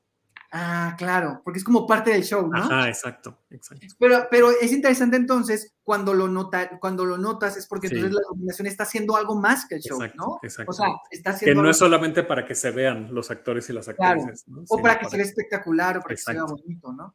Sí pues habrá que poner, mi tarea para este año es poner más atención a la iluminación, específicamente musicales. Vamos a la siguiente categoría. Mejor diseño de escenografía para una obra. Adrián Martínez Frausto, Network. Atenea Chávez, Alberto Reina y César Moctezuma, A Golpe de Calcetín. Eva Aguiñaga, junio en el 93. Félix Arroyo, Pedro Melenas y otras historias para desobedientes. Ingrid Zack, Tebasland. Volvemos al tema de los contrastes y la diversidad de, esta, de este certamen. ¿no? Tenemos escenografías tan complejas y tan grandes como Network y, luego otras muy sencillas. Sí, como Junio o como Tebasland. Exacto. Exacto. Y, por ejemplo, la golpe de calcetín es muy interesante porque también hay pocos elementos. Eh, sí. Pero, la golpe de calcetín entre las máscaras, entre cosas que son utilería, entre cosas que son escenografía, pero se mueven, y, la iluminación sea, es, es, muy bonita y es muy llena, se ve muy llena en ciertos momentos, ¿no? Sí, sí. Sí, sí, se ve muy llena. Eh, y, es que me estoy tratando de acordar y, no recuerdo más que tres o cuatro elementos en la golpe de calcetín. O sea, hay muy pocos. Hay pocas cosas. Y de hecho vuelve, vuelve, va a estar, va a estar en, el, en el Centro Cultural del Bosque. Ahorita checo las fechas, pero bueno. Ay, qué buena onda. Pues si no la han visto, vayan, vayan a verla. Sí. Seguimos con lo mismo, pero para musicales. Mejor diseño de escenografía para un musical. Bob Crowley, Aladdin el musical, Félix Arroyo, Nación Primordial, Jorge Ballina, Siete veces Adiós, Miguel Moreno Mati, The Prom México. Félix Arroyo nominado por poner dos bancas en el escenario en Nación. bueno, no, es que es un concepto. Esto, Exacto. Es, el mismo fondo de Urinetown. Exactamente, sí, sí, sí. No, estoy bromeando porque eso, eso tiene una complejidad. Eh, recordemos que Nación Primordial es parte de una trilogía que aunque no están realmente entrelazadas las obras, es una trilogía que el autor plantea que, se presenten bajo una misma, un mismo concepto creativo y bajo una misma compañía. Esta es la primera vez que se presenta eh, en México en español, es decir, la primera vez en el mundo que se presenta en español y la primera vez que se presentan dos obras con la misma compañía. Estoy hablando de Urinetown y Nación Primordial. Y la idea es que se ocupen los mismos elementos, es decir, que sean hermanas las tres obras. La tercera no sé cómo se llama, la verdad. Eh, pero vendrá, ¿no? O sea, o Miguel tiene la intención de que, de que se monte. Eh, y, el sueño dorado del autor es que se, se, representen las tres al mismo tiempo, ¿no? que esté una temporada con las tres al mismo tiempo, con la misma compañía, y eso hace que las tres tengan que ver, no sé si, se dan cuenta, de hecho, el personaje de la mujer embarazada en Urinetown lo hace la misma actriz en Nación Primordial. Exacto, exacto. se, hermanan. Sí. Y, bueno, y el resto, ¿no? De, vaya que sí son lo que hace Jorge Ballina en Siete veces a Dios es espectacular, o sea, espectacular. Eh, sí, recrear el estudio, ¿no? Sí. En, The Prom México y, en Aladdin, insisto, son cosas como que se dan por hecho, ¿no? O sea, en ese formato de musicales, ¿no? O sea, porque Nación Primordial también es un musical, pero es un musical de pequeño formato, ¿no? Pero tú te esperas que sea espectacular, que, que, esté grande, que, esté, que se llene. Sí, total. Ay, te iba a decir algo antes de, de nomás lo de golpe de calcetines que ya vi. Va a estar este fin de semana, solo va a estar cuatro funciones, 17 y 18 y 24 y 25, en el Julio Castillo. Así que si la quieren ir a ver, vayan. vayan a ver. Está muy bonita y está muy nominada, por si no la, la vean. Vamos a la siguiente categoría. Mejor dirección de una obra. Artús Chávez, Pedro Melenas y otras historias para desobedientes. Cristian David y Fernando Reyes Reyes, a golpe de calcetín. Laura Uribe, Calle Amor. Martina Costa, junio en el 93. Mauricio García Lozano, Tebas Land. Ahí está, me dio mucho gusto por Artus. De hecho, es ¿verdad? Sí, te, escuchamos gritar, te escuchamos yo grité, Yo grité. De hecho, creo que a partir de aquí fue donde me empecé a emocionar más con esto. Y yo dije, va bajando la gente en el live ya, porque yo me sale mi voz de emoción, porque después de siguen las de actores, y yo estaba, Andrea, y Mel Fuentes, y, y Majo, y yo estaba así, ya me salía la voz aguda. Artus Chávez se merece todas las nominaciones del mundo, la verdad. Ya. Sí, la verdad que sí. Solo por ser buena persona, es que es, un pan, es, un amor. Eh, no conozco al resto en persona, entonces por eso lo digo también. No, me, este, no me critiquen. Eh, pero vaya, al final, pues es quien lleva la batuta, ¿no? la, dirección lleva la batuta de la obra y eso hace que todas las decisiones que vemos en el escenario tengan coherencia, tengan sentido, que sumen.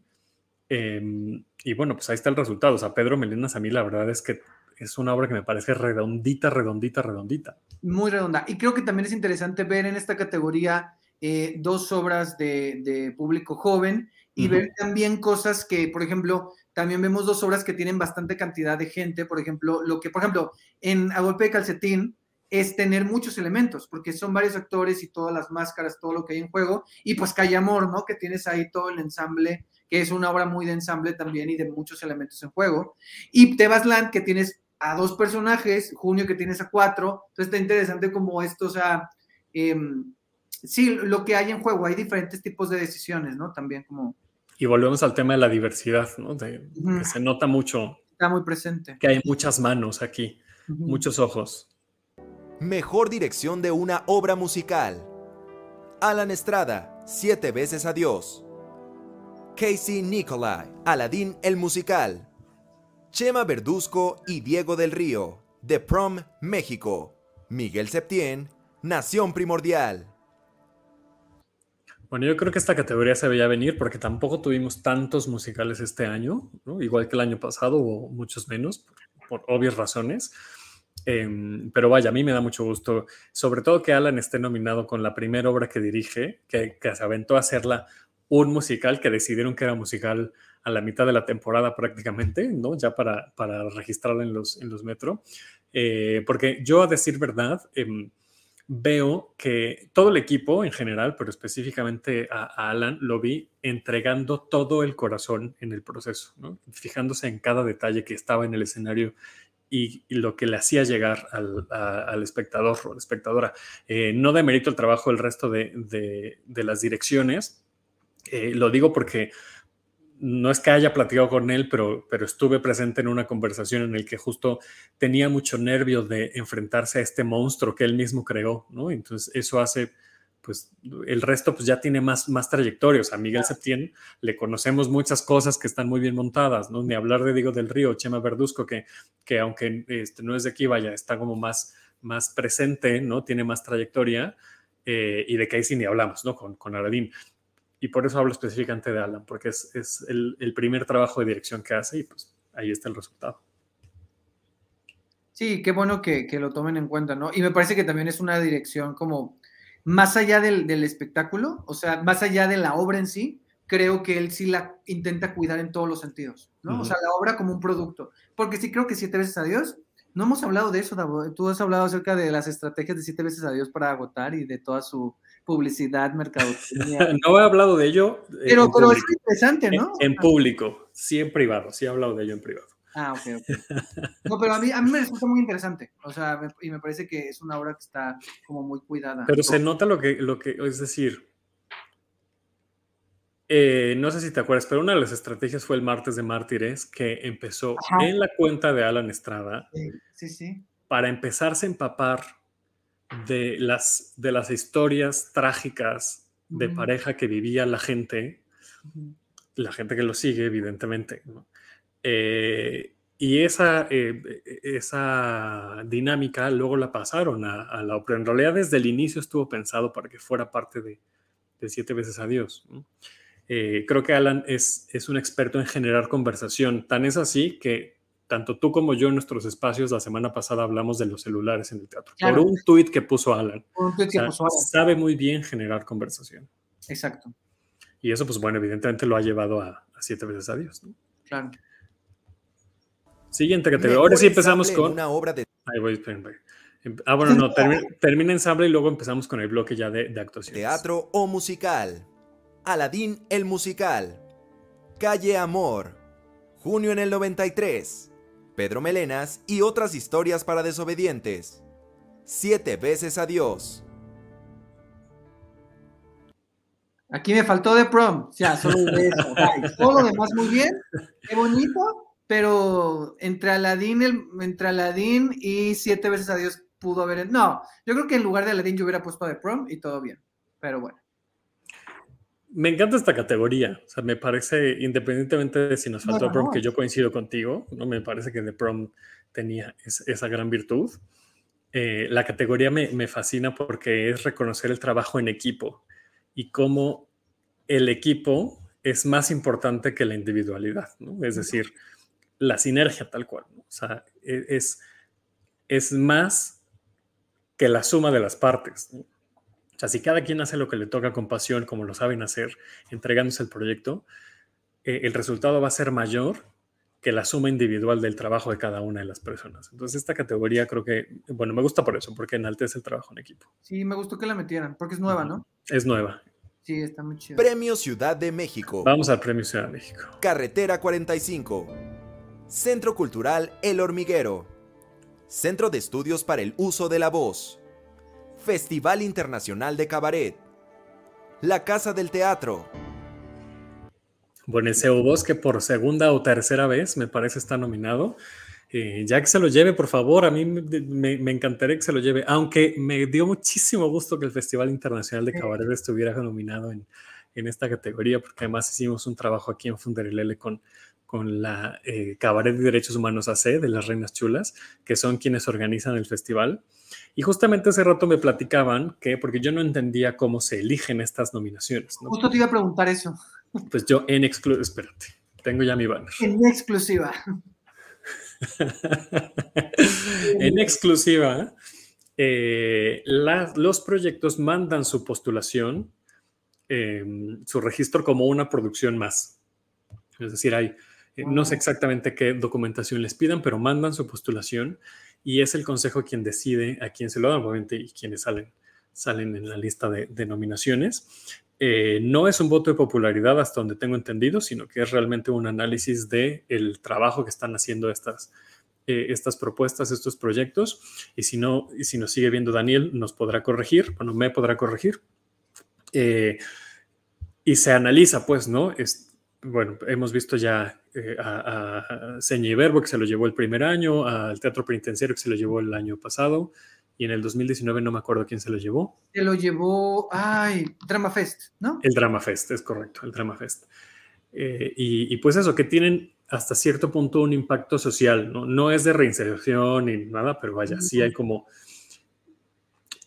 que les viene muy bien esa ayuda económica para seguir produciendo lo que hacen, que no es una compañía. Y esto es por eso me parece muy importante este premio, porque no es para compañías de teatro, ¿no?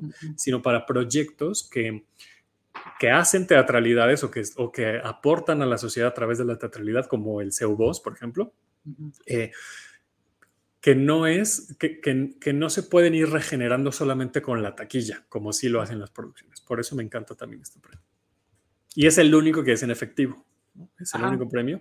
Y este, para quienes no lo sepan, este, les, les cuento acá cómo funciona. Eh, este premio se da eh, con el dinero que se junta a las inscripciones de todas las obras que participan en los metros. La ceremonia es otra parte, es otra cosa. ¿eh? La ceremonia se hace con los patrocinios y con la iniciativa privada el dinero que pagan las producciones para entrar a los metros, todo ese dinero se junta y es el que se le da íntegro a quien se lleve el premio Ciudad de México. O sea, no es para financiar la ceremonia, la, cuota que, pagan las producciones para entrar al certamen. Y evidentemente no es para comprar votos, mucho menos. Sí, no, es para... sí y está bien que lo dejes claro. Davo, voz, vocero oficial. tener su espacio de lunes y viernes a partir del 15 de septiembre por el, por el Instagram de los Metro. De los Metro. Ahí nos vemos el jueves. Vamos a la siguiente categoría. Vámonos. En la categoría Premio del Público a la Experiencia Teatral del Año, las obras mejor votadas hasta el día de hoy son Brundibar, Calle Amor, El Ángel de Varsovia, Incendios, Pedro Melenas y otras historias para desobedientes, Siete veces adiós, Sorpresas Amén, The Prom México, Torch Song. Bueno, recordemos que este es el premio que se da con los votos en el sitio web. Es decir, tampoco es un premio de popularidad, sino que hay, una, eh, hay un algoritmo que dependiendo del el escalón en el que estén registradas las obras y todo, ¿no? Porque obviamente no puedes calificar de la misma manera a Aladdin, que está en el Teatro Telcel, que le caben 1.400 personas, este, a un banjo y dos muertos que estaba en la gruta que le caben 100, ¿no? O, a un mirando el sol que está en la capilla que le cabían menos. Que igual, ¿no? Que le caben menos de 100. Eh, y estas obras que vimos en la lista son las que hasta hoy, literalmente hasta hoy, 12 de septiembre, están en los primeros lugares. No están en orden, están en orden alfabético, eh, pero que hasta hoy están en, eh, en, el, en el top de votaciones. Obviamente esto puede cambiar y lo hemos visto todos los años. Entonces, no, sé, no nos confiemos, solamente es un indicio de cómo están las, las votaciones hasta hoy, eh, pero, pero va a cambiar. Seguramente en un mes, pues, pues esto va a cambiar. Sí, y lo, muy, lo, más interesante de esta categoría se me hace es que, eh, a diferencia de otros años, digo, me atrevo a decir esto, no sé si sea correcto o no, pero creo que la mayoría de las que están en esa lista del público no son ajenas a las demás, o sea, eh, son como las que también están en la tendencia en las, en las categorías, en las otras nominaciones, pues. No, o sea, no hay como, o sea, sí hay cosas como sorpresas, pero sorpresas también tienen una actuación. Tiene, alguna nominación, exacto, sí. Creo que la única que no es el Ángel de Varsovia y no sé si hay otra. O, creo que no sé si el Ángel de Varsovia está nominado también en. creo que el Ángel de Varsovia no, eh, a ver. no sé si está en unipersonal o solo está aquí, en la del público. No, solo está. Solo está en la del público. Sí, solo está en esa. Sí, es verdad, solo está en la del público. Pero sí, el resto está tal cual como alineadas a Sí, están como muy alineados. Está interesante. Sí, vamos. Seguimos. Mejor actuación masculina de reparto en una obra. Alejandro Morales, 7 años. Cristian David, a golpe de calcetín. Hamlet Ramírez, el hámster del presidente. Roberto Beck, mirando al sol. Sergio Bonilla, almacenados. Ahora sí empezamos el bloque de actuaciones. ¡Ey! En el que me emociona mucho. Yo me emociono mucho en este bloque. Pero no, yo iba a decir nada más. Eh, de hecho, en mi live no pude reaccionar como que no vi totalmente esta categoría. Ahí, mira, te pongo el slide en pausa para que les veas las caritas a estos actores. Pues mira, Alejandro Morales muy bien, Cristian David, que lo, lo, sigo en Instagram también muy bien, aunque creo que ya ni me acuerdo de su actuación porque la vi hace mucho, pero muy bien. No, Roberto Beck, muy bien, pero lo que iba a decir es que cuando vi el live no puse atención porque yo sí estaba así de, de aquí tenía que estar José Peralta y no es por hacer la barbanina ni a José. Y dice, y dice Day que aquí también debería estar Lalo Siqueiros. Por Pedro Melena, supongo. por lo que tú quieras. Pues sí, también, la verdad. Pero la verdad, yo, yo de aquí, o sea, es que Alejandro Morales en siete años está, está, está, increíble, la verdad. Ya que hagan un premio que se llame Premio Alejandro Morales, mejor. Ya sí, el año pasado también lo nominaron en. No, y está muy bien porque es un gran actor, la verdad. Y ya, y siempre, sí, es verdad, que hagan el premio. Este, ¿qué te parece esta categoría? Me da mucho gusto ver a Hamlet, no recuerdo, pero según yo es la primera nominación que tiene. Creo que sí, ¿eh? Y a mí también me da gusto verlo por... por... Me sorprendió un poco, ¿eh? Pero me, me, dio mucho gusto, no, no, por él, sino por ver a la obra tan, tan nominada. Ah, Nina está sorprendida de algo que dijiste. Pues es que es cierto, yo sí quería, yo, yo sí. Y también no está ni Rogelio, ni... De hecho, Torch solo tiene la de Anaí y está en la del público, que qué bueno. Pero ojalá que gane la del público, hay que votar. Bueno, yo estoy dando, yo, yo estoy aquí, es que es inevitable. Perdón, habla, Davo, vuestro programa. no, nada, las siguientes las vamos a ver así, para que no quitemos el slide, ¿te parece? me parece excelente. Vamos. Mejor actuación femenina de reparto en una obra. Anaí Alué, Torch Song. Carmen Mastache, Julieta tiene la culpa. Emma Deep, Hamlet. Isabela Vázquez, el hámster del presidente. Noemí Espinosa, a golpe de calcetín. Grandes actrices todas. Yo no he visto a Isabela. ah, yo este, sí. Pero ¿No viste la serie de Diego Luna? La de, la de Todo va a estar bien. Ahí sale. Ah, ya poco. Ella es la niña. La niña, la, la, la, hija de Flavio Medina y Lucía Uribe. Es ella. Este, pero bueno, Ah, sí, grandes actrices. Pero, grandes actrices, es que no hay, no hay para dónde hacerse. La verdad es que felicidades a las cinco. Eh, pues ya no puedo decir más porque si, digo algo más ya diré más bien mi predicción y, eso será en otro, en otro momento. Sí, es verdad, es verdad. Sigamos, sigamos. Pero grandes actrices, esa es la conclusión. Mejor actuación masculina de reparto en un musical. César Enríquez, Siete veces adiós. José Grillet, Nación Primordial. Juan Pablo Escutia, Aladín el musical. Pepe Ángeles, Sorpresas, Amén. Salvador Petrola, Aladín el musical. Yo sigo diciendo con lo de la diversidad. Me parece esta categoría muy particular. Porque además son musicales tan diferentes. Muy diferentes. Y lo que hacen son es muy diferente. O Aquí nos pone de ahí que José lo hace increíble. La verdad es que sí. Yo también pienso lo mismo. Y, voy a decir algo sobre José. Eh, hay, una, hay una gran diferencia en su actuación entre Urinetown y, y Nación Primordial que a mí me sorprendió mucho para, para bien, evidentemente, porque en, en, en Urinetown hace un personaje muy afeminado, que cae en el cliché, que incluso puede llegar a ser incómodo.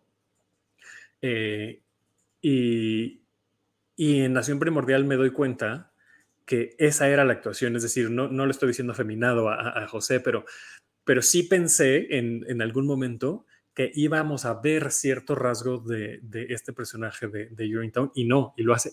O sea, es, es otra persona. O sea, es, es, muy bien el trabajo que hizo. Es totalmente diferente eh, José Grillet en, Nación Primordial y aparte de la voz, porque casi no canta en, en, O sea, sí canta, pues, pero no tiene como la, la oportunidad de lucirse tanto como, como en, Nación Primordial.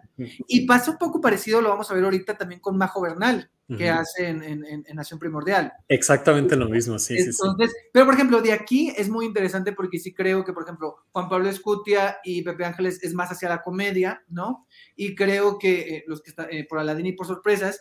Y pues el trabajo de César siempre es muy padre y a mí me gusta mucho lo que hace también como, como el amor, pero sí, José Grillet me encantó lo que, lo que hace aquí. Dice, ¿qué opinamos que el amore le interpreten hombres y de que estas categorías sean binarias? interesante. Em, a mí desde el año pasado me llamó la atención que César Enríquez estuviera nominado en la categoría de mejor actuación masculina. Y que ganara, ¿no? Y además la ganó.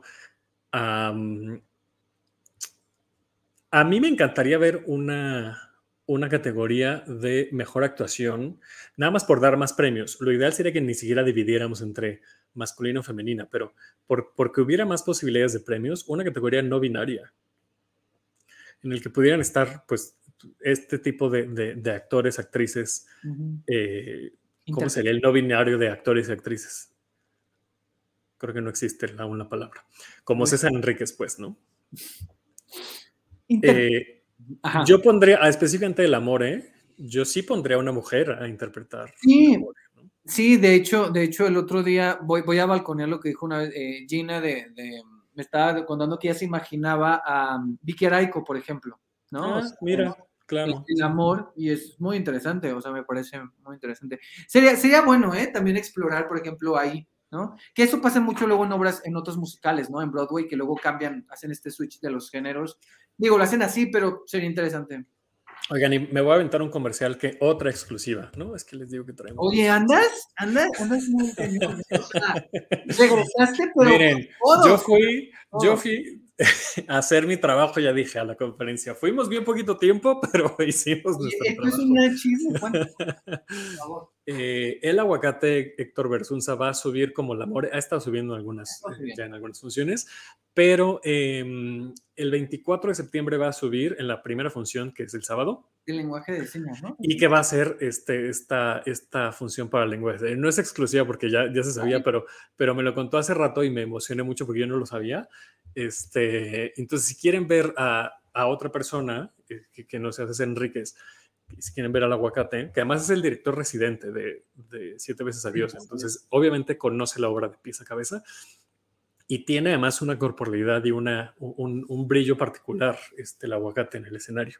Entonces, si lo quieren ir a ver, va a ser una función bien especial porque es el, este nuevo elenco, es decir, Paulette, eh, eh, Pierre y el aguacate en una función especial de lengua de señas. Y lo que sí no sé si es exclusiva o no, es que el aguacate sabe eh, hacer, interpretar, no es interpretar, este, bueno, sabe lengua de, señas mexicana. Entonces, va a estar interpretando el personaje mientras hace e, él interpretando oh, wow. Ay, qué padre. Eso sí es muy en exclusiva. Muy bien, Davo, ¿eh? Ganando. Vamos a la siguiente categoría. Vamos, vamos, porque si no aquí ya. Mejor actuación femenina de reparto en un musical. Alba Mesa, Siete veces adiós. Andrea Biestro, Nación Primordial. Grité cuando. Daily Parotti, The Prom México. Gloria Toba, Aladín el musical. María José Bernal, Nación Primordial.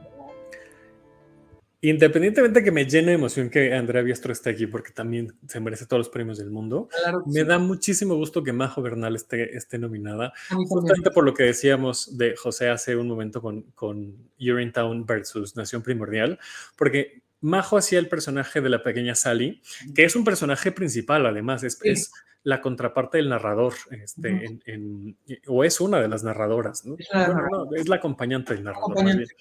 Eh, y, creo que no se le valoró abajo por el trabajo que hacía en Town y ahora que esté nominada por, por este personaje de, e, en, Nación Primordial me, me da muchísimo gusto, la verdad. Sí, está increíble. O sea, es que ella y José, o sea, en Nación están muy bien.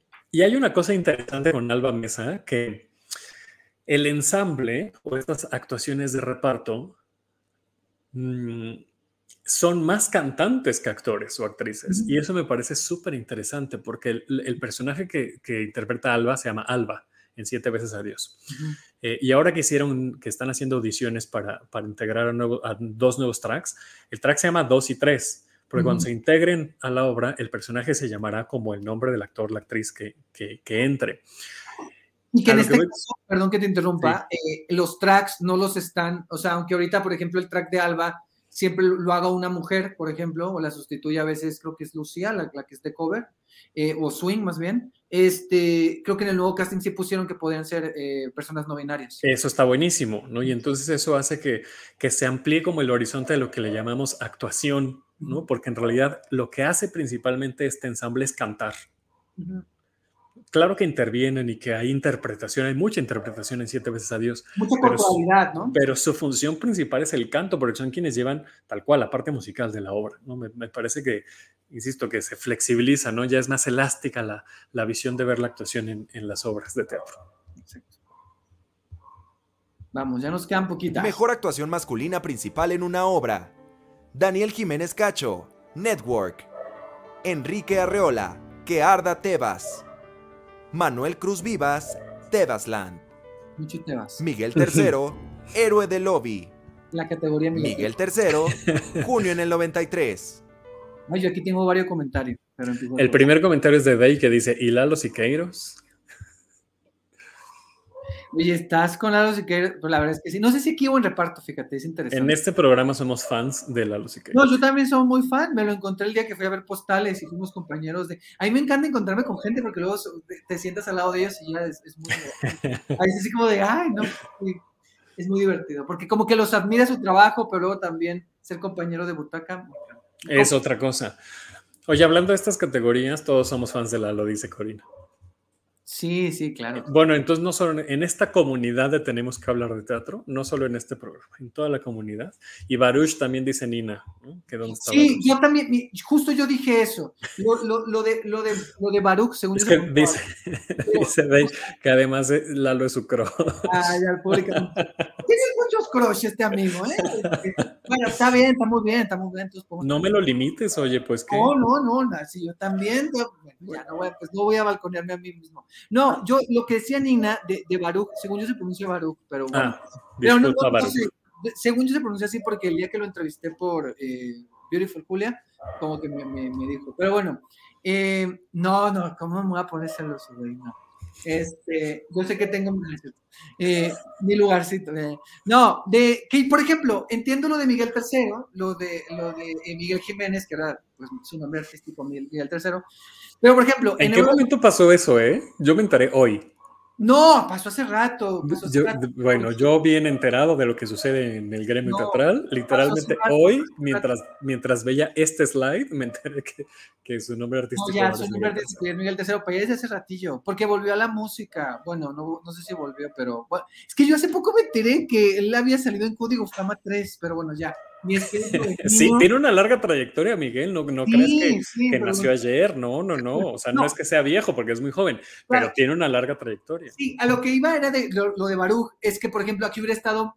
Por ejemplo, yo creo que está bien Miguel en, en en junio del 93, pero si ya lo nominaste por Héroe de Lobby, que también estaba muy bien, pues hubieras puesto a Baruch o a Rogelio, por ejemplo, ¿no? Por todos. No, ¿Por qué te vamos a nominar dos veces, Miguel, ni que te lo merecieras? Dice. No, sí se lo merece. A ver, a ver, a mí me cae muy bien, Miguel. Lo, hemos platicado ahí por Instagram y todo, o sea, me cae muy bien. Oye, el año pasado María León estuvo nominada dos veces y ganó María León ya es una tradición. Por María León, ¿no? Sí, exacto. Sobre María León. es, una, es una tradición ya hacer esto, pero no, pero, o sea, Miguel está muy bien, pero creo que hubiera estado interesante ver a Baruch también por junio, ¿no? bueno, dice, dice Nina que Miguel también está muy bien. Sí, yo también lo creo. Este, bueno, y Daniel Jiménez Cacho estaba muy cantado, ¿no? Que iba a estar por Network, que ahora anda triunfando allá con su barco. Anda triunfando, anda triunfando. Bueno, y Manuel Cruz Vivas, que también está muy bien. Mejor actuación femenina principal en una obra. Marinés Pintado. Virginia, la muerte de la polilla. Mel Fuentes, junio en el 93. Nayan González Norvind, Blue Room. Noemí Espinosa, Pedro Melenas y otras historias para desobedientes. Valeria Vera, Principito Awake. Bueno, Noemí Espinosa. Sí, de Pedro. Qué padre, qué padre que esté. Qué bonito, qué bonito. a mí me da mucho gusto por Mel también, de, de, Junio, que yo pensé que Mel estaría más como en actriz de reparto, que en los SPT está como actriz de reparto y como revelación, pero está muy bien. Y pues también Noemí. Y Nayan, que la verdad a mí sí me gustó mucho cuando la vi en, en Blue Room, que el Blue Room como tal no me encantó la obra, pero ella está muy bien. Ella estaba muy bien este, haciendo nuestras críticas, ¿no? Eh, yo. Perdón, pero es que se me sale, lo siento. Siento la confianza, David, aunque nadie... No, está, está bien. Sí, no, no crees que te escucha nadie. Estamos aquí en corto tú y yo. Oye, ¿no está, Irene, ¿no está Irene Azuela? No está Irene Azuela. No está Irene Azuela. De hecho, solo, tiene una nominación, ¿no, Magnet? Sí, Emma. Emma por... por Ajá, Emma Deep. Sí, no hay ni escenografía, ni. Ni dirección. Ni, dirección. No, es una obra complicada también, ¿eh? Porque no mucha gente le gusta, ya de entrada, pues, ¿no? O sea, yo creo que de los Shakespeares, pues hay eh, otras que se vuelven más, ¿no? Más, pues, no sé, más gustadas, más favoritas, pues, ¿no? Eh, aunque es uno, digo Hamlet, dije Macbeth, ¿verdad? Este, Hamlet. Es que justo estaba pensando en Macbeth, que, que Macbeth, por ejemplo, es, es, eh, es, mucho más aceptada, ¿no? Sobre, sobre Hamlet. Eh, porque Hamlet me parece que es más compleja, no compleja en la historia misma, sino en, en abordarla, porque siento que a la gente le gusta menos. Puede ser. Yo creo que yo creo que más bien aquí en, en, estas, en esta categoría, como están estas cinco nominadas, creo que lo que se ve aquí, creo que sí se refleja lo de la diversidad de los jurados. Porque si vemos, claro, o sea, creo que aquí se ve, sí, sí se ve un poco. Entonces se me hace interesante también. Y por ejemplo, tener eh, en, a Noemí Espinosa, pues que está haciendo comedia. Entonces está muy interesante porque ves a nominada a mejor actriz alguien que hace comedia, ¿no? Y que también ya está nominada en actriz, que también es Noemí Espinosa doblemente nominada, ¿eh? sí, sí, sí. Sí, también. Y el punto es que su personaje también tiene algunos tintes de comedia, entonces está interesante. Mejor actuación masculina principal en un musical. Gerardo González, de Prom, México. Gustavo Egelhaf, Siete veces adiós. Juanpi, Aladín el musical. Memo Sánchez, Nación Primordial. Rodney Ingram, Aladín el musical. Otra vez por segundo año consecutivo Memo Sánchez en esta categoría. Muy bien, sí. Dos personajes de, que lo gane Gustavo, dice de Dos personajes de, la, de Ladín. Eh, Gerardo, que me parece que está merecidísima esta nominación.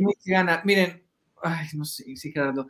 Y perdón, me salió la cara muy natural, es que yo no, no, no, así reacciono, pero cuando dijo que gane Gustavo, no, que no lo gane. Este, perdón. Perdón, no, no es que mal, pero es ¿También te estás poniendo celoso de Gustavo o qué? No, no, no, no me estoy poniendo celoso de nadie, pero, pero, este, no sé, no, no, no. No, no. No, yo, a mí me gusta, no, está, o sea, está para lo que se ha gustado, pero sí creo que a mí se me hace muy completo lo que hace Gerardo, ¿no? O sea. Totalmente. o sea, literalmente hay, un triple thread en, en, The Prom con Gerardo. O sea, te baila, te canta, te actúa y lo hace de manera magistral. Yo ya me muero de ganas por verlo como el narrador en el show de Terror de Rocky. Ay, sí, totalmente. No, y lo que iba a decir de Gerardo, aparte de que te baila, te canta y te actúa, te actúa y te hace reír y llega un momento donde te hace yo casi llorar, o sea, tiene un momento, muy emotivo en la obra. Entonces me parece que, que porque también es un personaje que acompaña a Emma, la protagonista, y se ve reflejado en ella y es increíble, o sea, como el mentor, pero también a, él está sirviendo, es increíble lo que hace él. Y a, mí me gusta el, Juan, el genio que hace Juan P, sé que mucha gente no, le encanta, pero a mí sí me gusta lo que ¿Por qué no le encanta? Porque sienten que, que, que, es que, bueno, yo no sé cómo lo hago ahorita, pero yo cuando lo vi, pues iba empezando y como que sentían que no tenía la condición ni el carisma. Creo que el carisma lo mm. tiene definitivamente y entiendo que a lo mejor la condición no la había agarrado todavía, pero... Sí hay, una, hay una cosa importante ahí. Sí es natural que las obras de teatro vayan mejorando a lo largo de la temporada. Es completamente natural. Pero... Que no lleguen así al principio, ¿verdad? Ajá, pero, pero sí me parece una cosa, un foco muy rojo que estrenes en un nivel muy bajo. Yo, yo, no lo he visto, yo no he visto Juanpi este, en el escenario, pero por lo que me estás diciendo, pues, ¿no?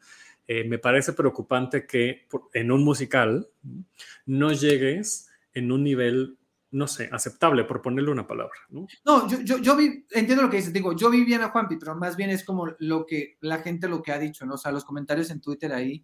Gustavo es mi crush máximo, lo siento, pero como dices, tienes tu lugarcita. no, no tiene que ver con eso, ¿eh? lo de Gustavo tiene que ver, porque yo sigo descifrando, que creo que es que a mí ese personaje, el personaje, no el actor, no me cae muy bien. Ah, pero eso no tiene nada que ver con la actuación entonces. No, yo sé que no, yo sé que no. Yo, más bien es mi, mi, problema con ese personaje exclusivamente en Siete veces Adiós. O sea, ¿tú eres team ella en Siete veces Adiós? Total, no, soy team ella y soy team Lamor y soy team los músicos, pero... pero soy team todos menos él. Team todos menos él. Es que él no me cae bien. O sea, y comprobé que él es el que no me cae bien, lo comprobé ya cuando la vi con Pierre, que lo hacen muy bien, lo hacen muy bien. A mí me gusta más como lo hace Pierre, pero, pero el personaje... es que el personaje sí tiene su lado tóxico. Sí, sí, bastante, pero bueno. Sí, y, bueno, váyanla a ver. Yo imagino que mucha gente que nos está viendo y escuchando ya la vio, pero vayan a verla para que sepan. Sí, y con está, está también muy bien, ¿eh? Yo no la he visto, a ver si, a ver si vamos pronto. Mejor actuación femenina principal en un musical. Ana Cecia Suela, el musical En busca del arco iris mágico. Anaí Alué, The Prom, México. Caro Vélez, Nación Primordial. Fernanda Castillo, Siete veces adiós. Irma Flores, Aladín el musical. Bueno, pues si estaba Gustavo, tenía que estar Fernanda. O sea, creo que estaba bastante cantado porque tienen el mismo peso dentro de Siete veces adiós. De hecho, están los tres principales nominados. Sí, Fer, Gustavo y, César. Sí, esta es una categoría que a mí me encanta también porque a mí me parece, hace, rato lo iba a decir en las nominaciones de, de actuación masculina, no me odien por lo que voy a decir, pero yo siento que las actuaciones masculinas se dan más por hecho y que son menos en general, porque incluso en los Oscars lo siento y en los Golden Globes y todo, y que en general las actuaciones masculinas son menos interesantes que las femeninas. Esa es mi percepción general de la actuación en general. A mí me parece más interesante la actuación femenina que la actuación masculina. Qué interesante. Yo pensé que ibas a decir otra cosa pero que tiene que ver con el mismo tema, de que más bien a las actrices cuando las nominan, eh, como que mm, las nominan como, um, como que se espera que hagan más cosas, que se vea más su nivel. Y bueno, pues puede ser que por eso me parezcan más interesantes. Y a los hombres por cualquier cosa. Bueno, yo, o sea, a mí me pasan los premios, me pasan los Oscars, por ejemplo, ¿no? Sí, justo, yo creo que tiene que ver. Eh, que, además es preocupante lo que estamos diciendo, porque entonces quiere, quiere decir que hay un machismo muy interiorizado en el que le estamos exigiendo más a las mujeres y que entonces mientras más eh, demuestren sus capacidades histriónicas, pues entonces merecen más la nominación. Y a los hombres, pues sí, tú haz este, lo que quieras y te vamos a nominar de todas maneras. Y por eso son menos interesantes desde mi punto de vista. Bueno, dice Vladimir que está conmigo, que sí, que absolutamente sí. Bueno, ¿algo, más que quieras decir de esta categoría? No, ah, yo solamente lo dije en mi live. Eh, creo que aquí, me faltó, aquí me faltó eh, eh, Brenda Santa Balbina por de Ah, claro. Creo que si ya hubo, o sea, en la categoría de, principal masculino hubo dos de la misma obra, o sea, Juanpi y, se me olvida el nombre del que es Aladín, pero si estuvieron, Rodney, si estuvieron los dos nominados, pues porque aquí no podías poner a Ana y a, Brenda. Creo que sí me faltó Brenda un poquito, pero... Pero bueno, de ahí en fuera muy bien y me da mucho gusto por Caro Vélez este, y que, esté nominada también. Y además es interesante tanto esta como la anterior de actuación masculina principal musical porque ni Fernanda ni Gustavo cantan en la obra. Exacto. Está interesante. Dice Blanca, totalmente de acuerdo con el señor Davo y dice Day, es como las pop stars. Eh, les exigen muchísimo a las mujeres en los conciertos, pero un hombre puede pararse con un pedestal y ya. Sí. Y sí, justamente estábamos viendo una compilación de, ¿Cómo se llama este niño? Este. Ah, que, va con delay aquí en, el monitor. Eh, este niño que nada más está con el pedestal en sus conciertos. ¿Harry Styles? Harry Styles, gracias. Ah. Ah, que canta así. Ajá, que está echando una flojera absoluta, ¿no? Me imaginé que iba a ser. Y, la gente está fascinada con Harry Styles en el escenario, pero cuidadito y Rosalía nada más se pare porque ¿cómo va a ser, no? Y no, algo. No, y Dua Lipa, o sea, se tiene que bailar y hacer Tiene que bailar, no, pues sí, totalmente. Bueno, siguiente categoría. Mejor proyecto teatral en video. Perdón, le puse pausa porque me da mucha risa esta categoría, no por demeritar al el proyecto que está, pero es que solo hay un proyecto nominado. Entonces aquí no es nominado, aquí es ganador, proyecto ganador directamente. Django con la soga al cuello. Ahí está, ya no hay más que decir, ¿no? Mejor no, Bueno, sí, sí hay que decir, ¿Por qué esta categoría? O sea, esta categoría nació por lo de la pandemia, ¿no? Sí, y yo creo que se esperaba que esta categoría siguiera funcionando porque iba a ser, me choca la frase, pero esta nueva normalidad. Y si. Daniel nos sigue viendo y nos puede decir qué pasó con esta categoría, porque hay dos razones por las que puede suceder esto. Uno es que no haya suficientes proyectos registrados, es decir, que haya sido el único proyecto registrado de esta categoría. Y dos, hay un mínimo de calificación para poder estar nominado en todas las categorías. Entonces, pudo haber sido que los otros proyectos no alcanzaran ese mínimo y por eso no se, no se nominaron. Eh, no sé cuál sea la razón específica de, este, eh, de esta categoría de mejor proyecto en, video. Solo para que, ¿no? para que sepan el panorama de las dos posibilidades que, existen en, esta, eh, en esta categoría. Pero bueno, felicidades a Django. Felicidades. Va a ganar. Espectáculo Cabaret. Espectáculo Cabaret. Cuarto Oscuro. Cuentos para no dejar de soñar. Las histriónicas hermanas Jiménez con cierta incontinencia. Por temor a que cantemos libres. Un año más lo digo, necesitamos ver más cabaret. Sí, igual. Yo también siempre que veo estas categorías digo, ¿por qué? Y según yo este año mejoré ¿eh? y vi más estoy viendo más cabaret según pues yo. Pero, veo esto y me doy cuenta que no. hay, hay, tengo una duda y la, y la pregunta esa duda. digo, y la respuesta a esa duda. La duda es, ¿por qué no nos estamos enterando de estas, mm. eh, de estas obras, ¿no? de estos espectáculos, más bien, estos espectáculos cabaret? Porque evidentemente el mecanismo de difusión es mucho mayor en otro tipo de, obras. Ni hablemos de los musicales que tan solo por presupuesto se pueden, algunos, no todos, ¿no? pueden tener una mayor cobertura. Eh, nos dice aquí Corina que está festejando Cuarto Oscuro y que justo ya viene el Festival Internacional de Cabaret. Y la respuesta a esta duda que tengo es, pues para eso están los Metro. Mm. Entremos a la página de los Metro y consultemos las obras que están participando y veámoslas porque ahí está, es una, ya es una cartelera en sí misma, ¿no? Eh, y eso pues ya de entrada nos da una posibilidad de ver tan solo las obras que posiblemente van a estar nominadas para el siguiente año. Entonces empecemos a entrar a, la página de los Metro y ver la cartelera para, para, acercarnos y que el próximo año no nos vuelva a pasar esto de hay que ver más cabaret. Ya sé, ojalá que no. Pero creo que sí hace falta mecanismos de, difusión para, para el, el cabaret. Totalmente. Bueno, Corina hace un trabajo, este, un, esfuerzo monumental. Nos dice justo Corina, ¿saben que Aunque tengan RP, hay miedos que por default desechan, las, desechan las obras de cabaret. Pues sí. ¿Pero por qué? ¿Porque creen que no son teatro? ¿O, porque no les llama la atención? ¿O porque no hay un nombre ahí? O... Pues ahorita que nos cuenta Corina en los, en los comentarios. Pues eh, yo me imaginaría que es ese, pues esa predisposición, ¿no? ese, ese prejuicio que se tiene sobre el género de cabaret. Sí hay espacios, es decir, bueno, aquí en este programa le damos espacio, por supuesto, a Cabaret. Eh, con Fernanda Tapia hay espacio para, para Cabaret siempre. Eh, sí hay espacios, pero no, no tienen la cobertura y no tienen las facilidades muchas veces, ¿no? Y creo que también, como dices, hay un prejuicio. O sea, yo, yo he tratado también de, de, de, ver un poquito más de Cabaret y he estado viendo cosas de Minerva y este y de, de Mariano y de, ay, se me olvida el nombre, ah, se me olvida el nombre, de, de, Familias Monstruosas, Andrés Carreño. Este, exacto, hay muchos. Dice Corina, exacto, hay muchos prejuicios, largo de contar. Bueno, luego hacemos un, programa especial de, de esas dificultades, Corina. Sigamos. Mejor obra para público joven. ¿Qué con Quique Quinto? A golpe de calcetín. El hámster del presidente. Pedro Melenas y otras historias para desobedientes.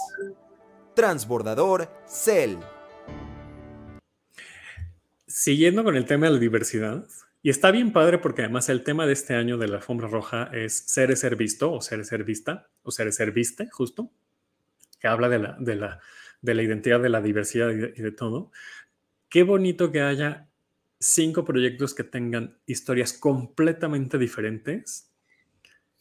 Eh, Transbordador Cell, por ejemplo, ¿no? que, que, que, habla de la diversidad, pero al mismo tiempo está Pedro Melenas, que es mm, más cotidiano, digamos, por las temáticas que, aborda, pero también hay, hay un Shakespeare, o sea, hay cosas tan interesantes en esta categoría.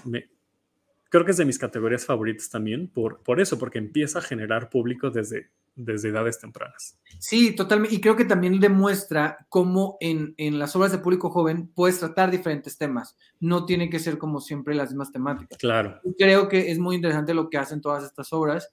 Eh, porque sí, y por ejemplo, el caso de Pedro Melenas, o sea, sí es diferente Transbordador Cell, ¿no? Lo, lo, ves, pero también creo que a final de cuentas también en Pedro Melenas es esta interpretación de que es un grupo, pues, de gente, o sea, el personaje de, ay, el personaje que es Christopher, eh, ¿Pipo se llama? O, Pipo, creo, ¿no? Sí. O lo estoy diciendo mal, porque a lo mejor lo estoy diciendo mal. No, es, sí, es Pipo es increíble y muestra también esta idea de entrar a un grupo, o sea, de alguien que no es como, que es medio rechazado y que entra y él está fascinado de poder ser el suplente, ¿no? De, esa posición. Y es increíble, o sea, hay cosas muy, muy bonitas. Y sí, también es de mis categorías favoritas. De hecho, yo para la quiniela esta sí la voy a tener muy difícil. pues vele pensando, vele pensando. Me gusta mucho Pedro Melenas, pero sí.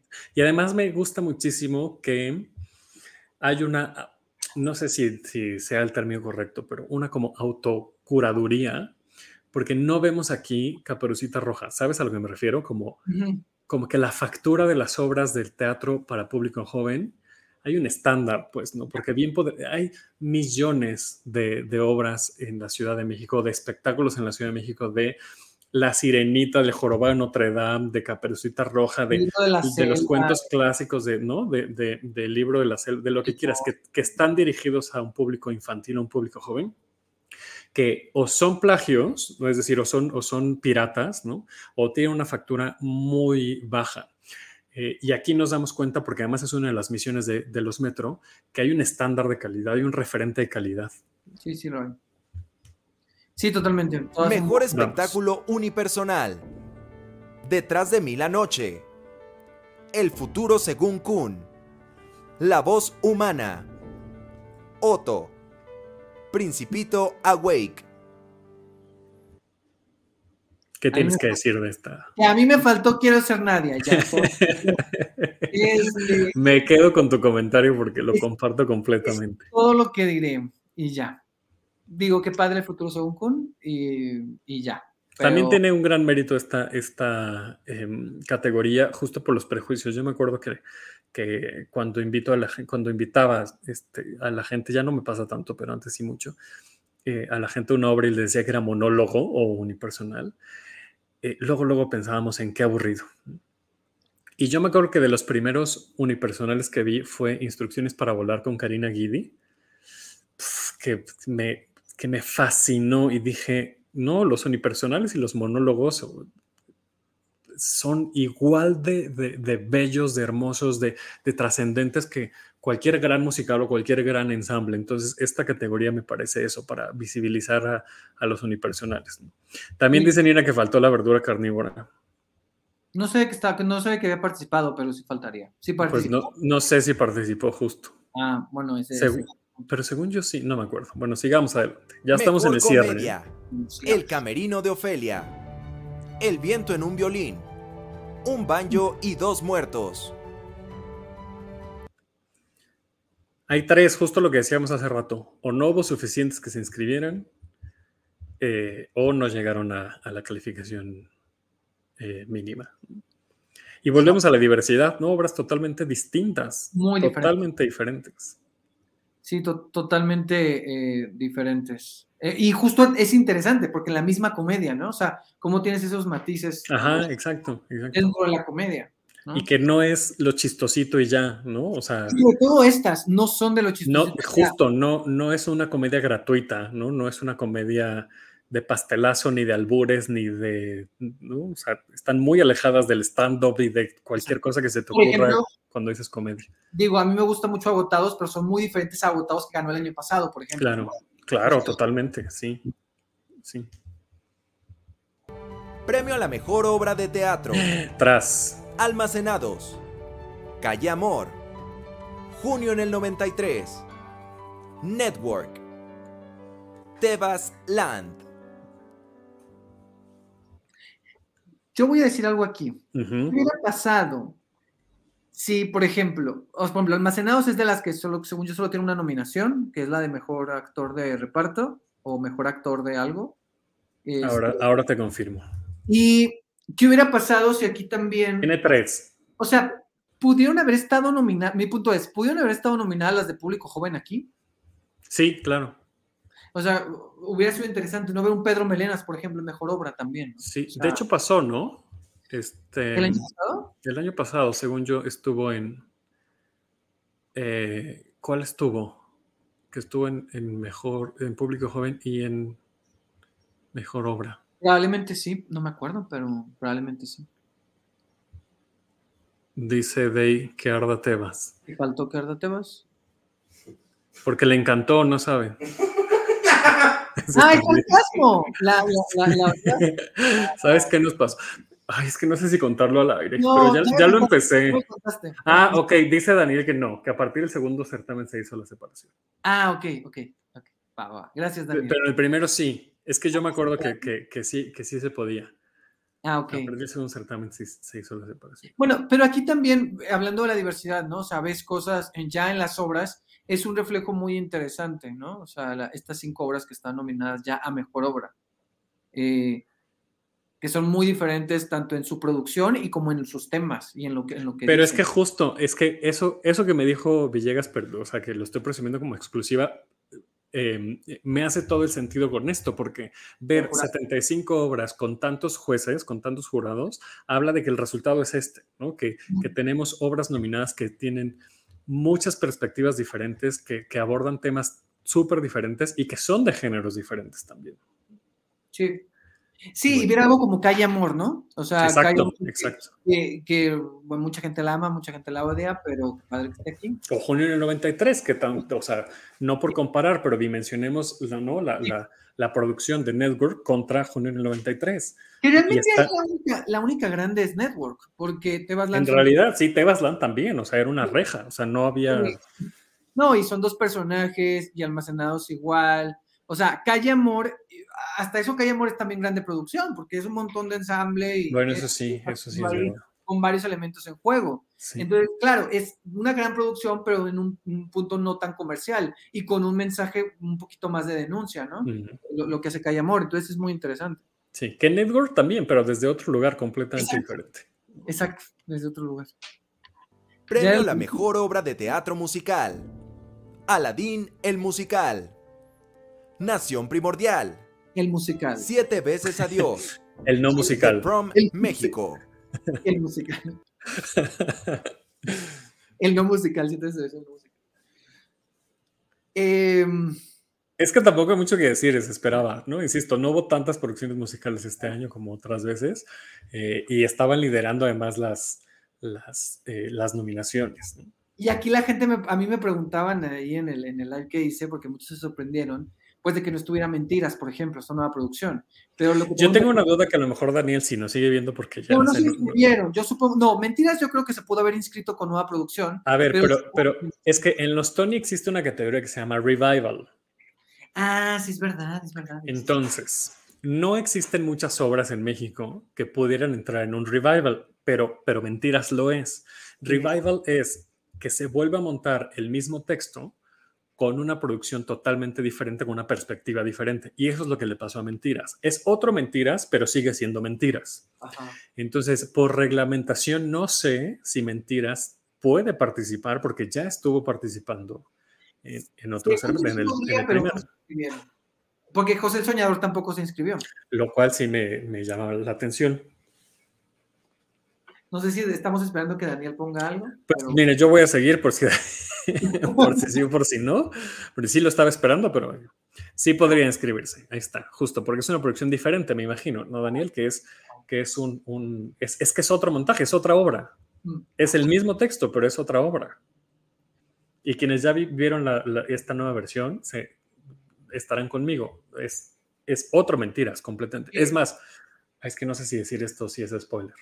Mm, ¿Qué vas a decir? Porque yo ya la vi, así que no, pero mejor no lo digo. Te lo voy a poner en el chat. Escríbelo, en el chat a ver si, si es spoiler o no. Pero sí, sí es otro mentiras.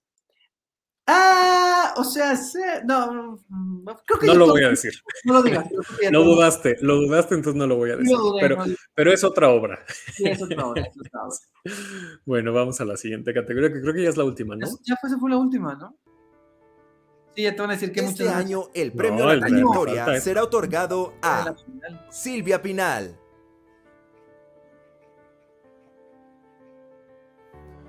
Gracias por su atención. Les esperamos este próximo 18 de octubre en la cuarta edición de los Premios Metropolitanos de Teatro. Bueno, pues ahí está. Eh, ya para ir cerrando, bueno, Silvia Pinal, que ah, también en la conferencia de prensa se dijo que Obviamente el acercamiento con la familia Pinal ya se hizo, ya saben que va a recibir este premio y que se está planeando, se, está haciendo todo lo que se pueda para que Silvia Pinal esté presente en, eh, en, la ceremonia. Sobre Mentiras nos dice Daniel, es un diseño de producción diferente, pero sobre todo es un equipo de, producción, de productores diferente. Por reglamento es importante que sea un equipo de productores diferente. Ahí está. Es decir, ah, si, si Morris y Ocesa hubieran vuelto a hacer la obra, pues a lo mejor ella no se hubieran podido inscribir porque hubiera sido el mismo, la misma producción. Pero en este caso era otro equipo. En este caso era otra, otra casa productora. Entonces, avisos eh, de, de, los Metro. Primero, mi, nuevamente mi comercial, a partir de este jueves 15 de septiembre, de lunes a viernes a las 6 de la tarde, en el Instagram de los Metro, estaré platicando con algunas obras, puede ser una, pueden ser dos, pueden ser tres por día de todas estas que ya dijimos, de las 44 obras nominadas.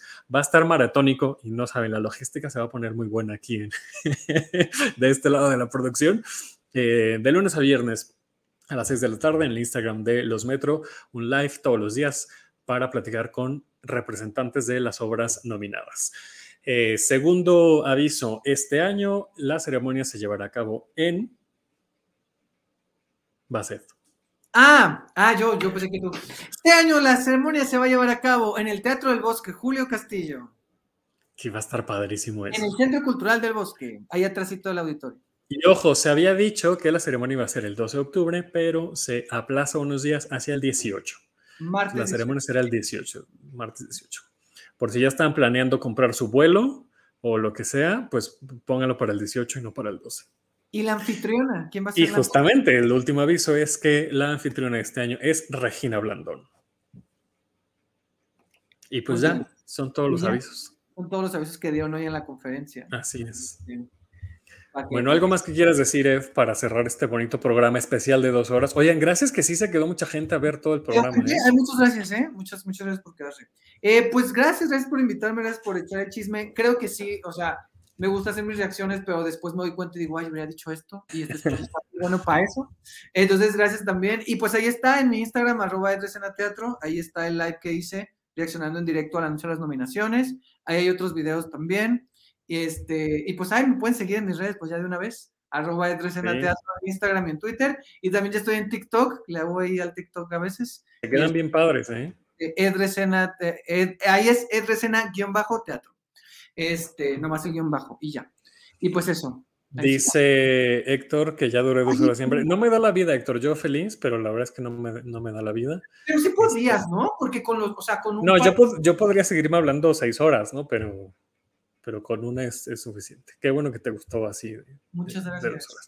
Eh, dice de premio del crush a Ed Quesada. Para ay, ay, No le, y, y último anuncio que nos, que nos pide Daniel, justo que sigan votando por las horas ahorita en los metro.mx.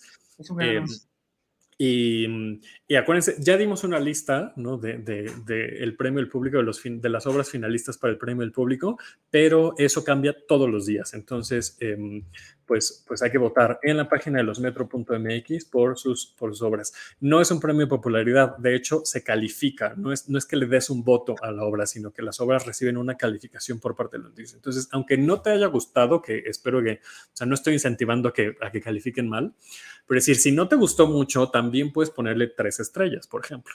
Exacto. Entonces, eh, pues hagan ese ejercicio para que pues, eh, es el premio que damos la gente, que damos los y las espectadoras. Entonces, pues, pues nuestro voto cuenta para, Y recuerden que en esta del voto tienes que como tomar una foto de la, como la prueba de que fuiste a verla, ¿no? Exactamente. O el programa de mano o algo así. Sí.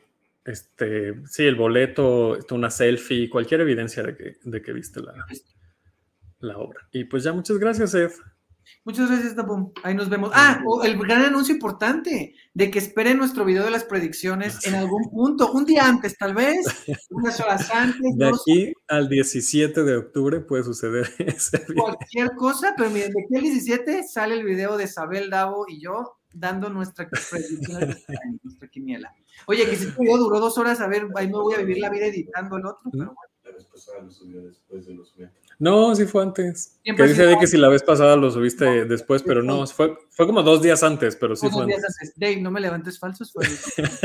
que no le andes levantando falsos. Bueno, ya lo vas a escuchar ahorita. lo que sí es que no sabemos cómo ni cuándo lo vamos a grabar, pero hay que ponernos de acuerdo. Sí, es verdad. Pero bueno, muchas gracias. Eh, nos vemos. Muchas gracias a toda la gente que se conectó. De verdad, muchas, muchas gracias en vivo a través de la página de Facebook de Tenemos que hablar de teatro. Gracias si lo compartieron. Gracias a la gente que nos escucha en podcast. Em, escúchenos en todas las plataformas. Ahí estamos presentes en absolutamente todas. Y síganos en redes sociales. Nos encuentran como Hablar de Teatro en Twitter e Instagram. A mí me encuentran como arroba 9 él ya dio sus, sus redes, pero si quieres otra vez, ¿eh? Arroba Edresena Teatro en Twitter e Instagram y en TikTok, arroba Edresena-teatro. Muy bien. Gracias a Dei Saldaña que está en la producción de este programa. Esta es una producción de Funderel Medios. Muchas gracias también a Boyeristas Producciones que nos prestan la plataforma para hacer esta transmisión. Y pues nada, yo soy Da Borrera. Nos vemos el siguiente lunes en Tenemos que hablar de teatro, pero antes nos vemos el jueves 15 en el Instagram de Los Metro para hablar eh, con Miguel Septién de Nación Primordial, que ya es la primera obra confirmada para estos lives. Y ya les iremos poniendo ahí en las redes sociales de Los Metro, pues cómo va a estar el calendario de, lives. Eh, pues nada, nos vemos la próxima semana. Cuídense mucho, pórtense bien, vean mucho teatro y adiós. Bye. Esto fue Tenemos que hablar de teatro. Si lo quieres, déjalo ir. Si es de Borrera, regresará cuando menos te lo esperes.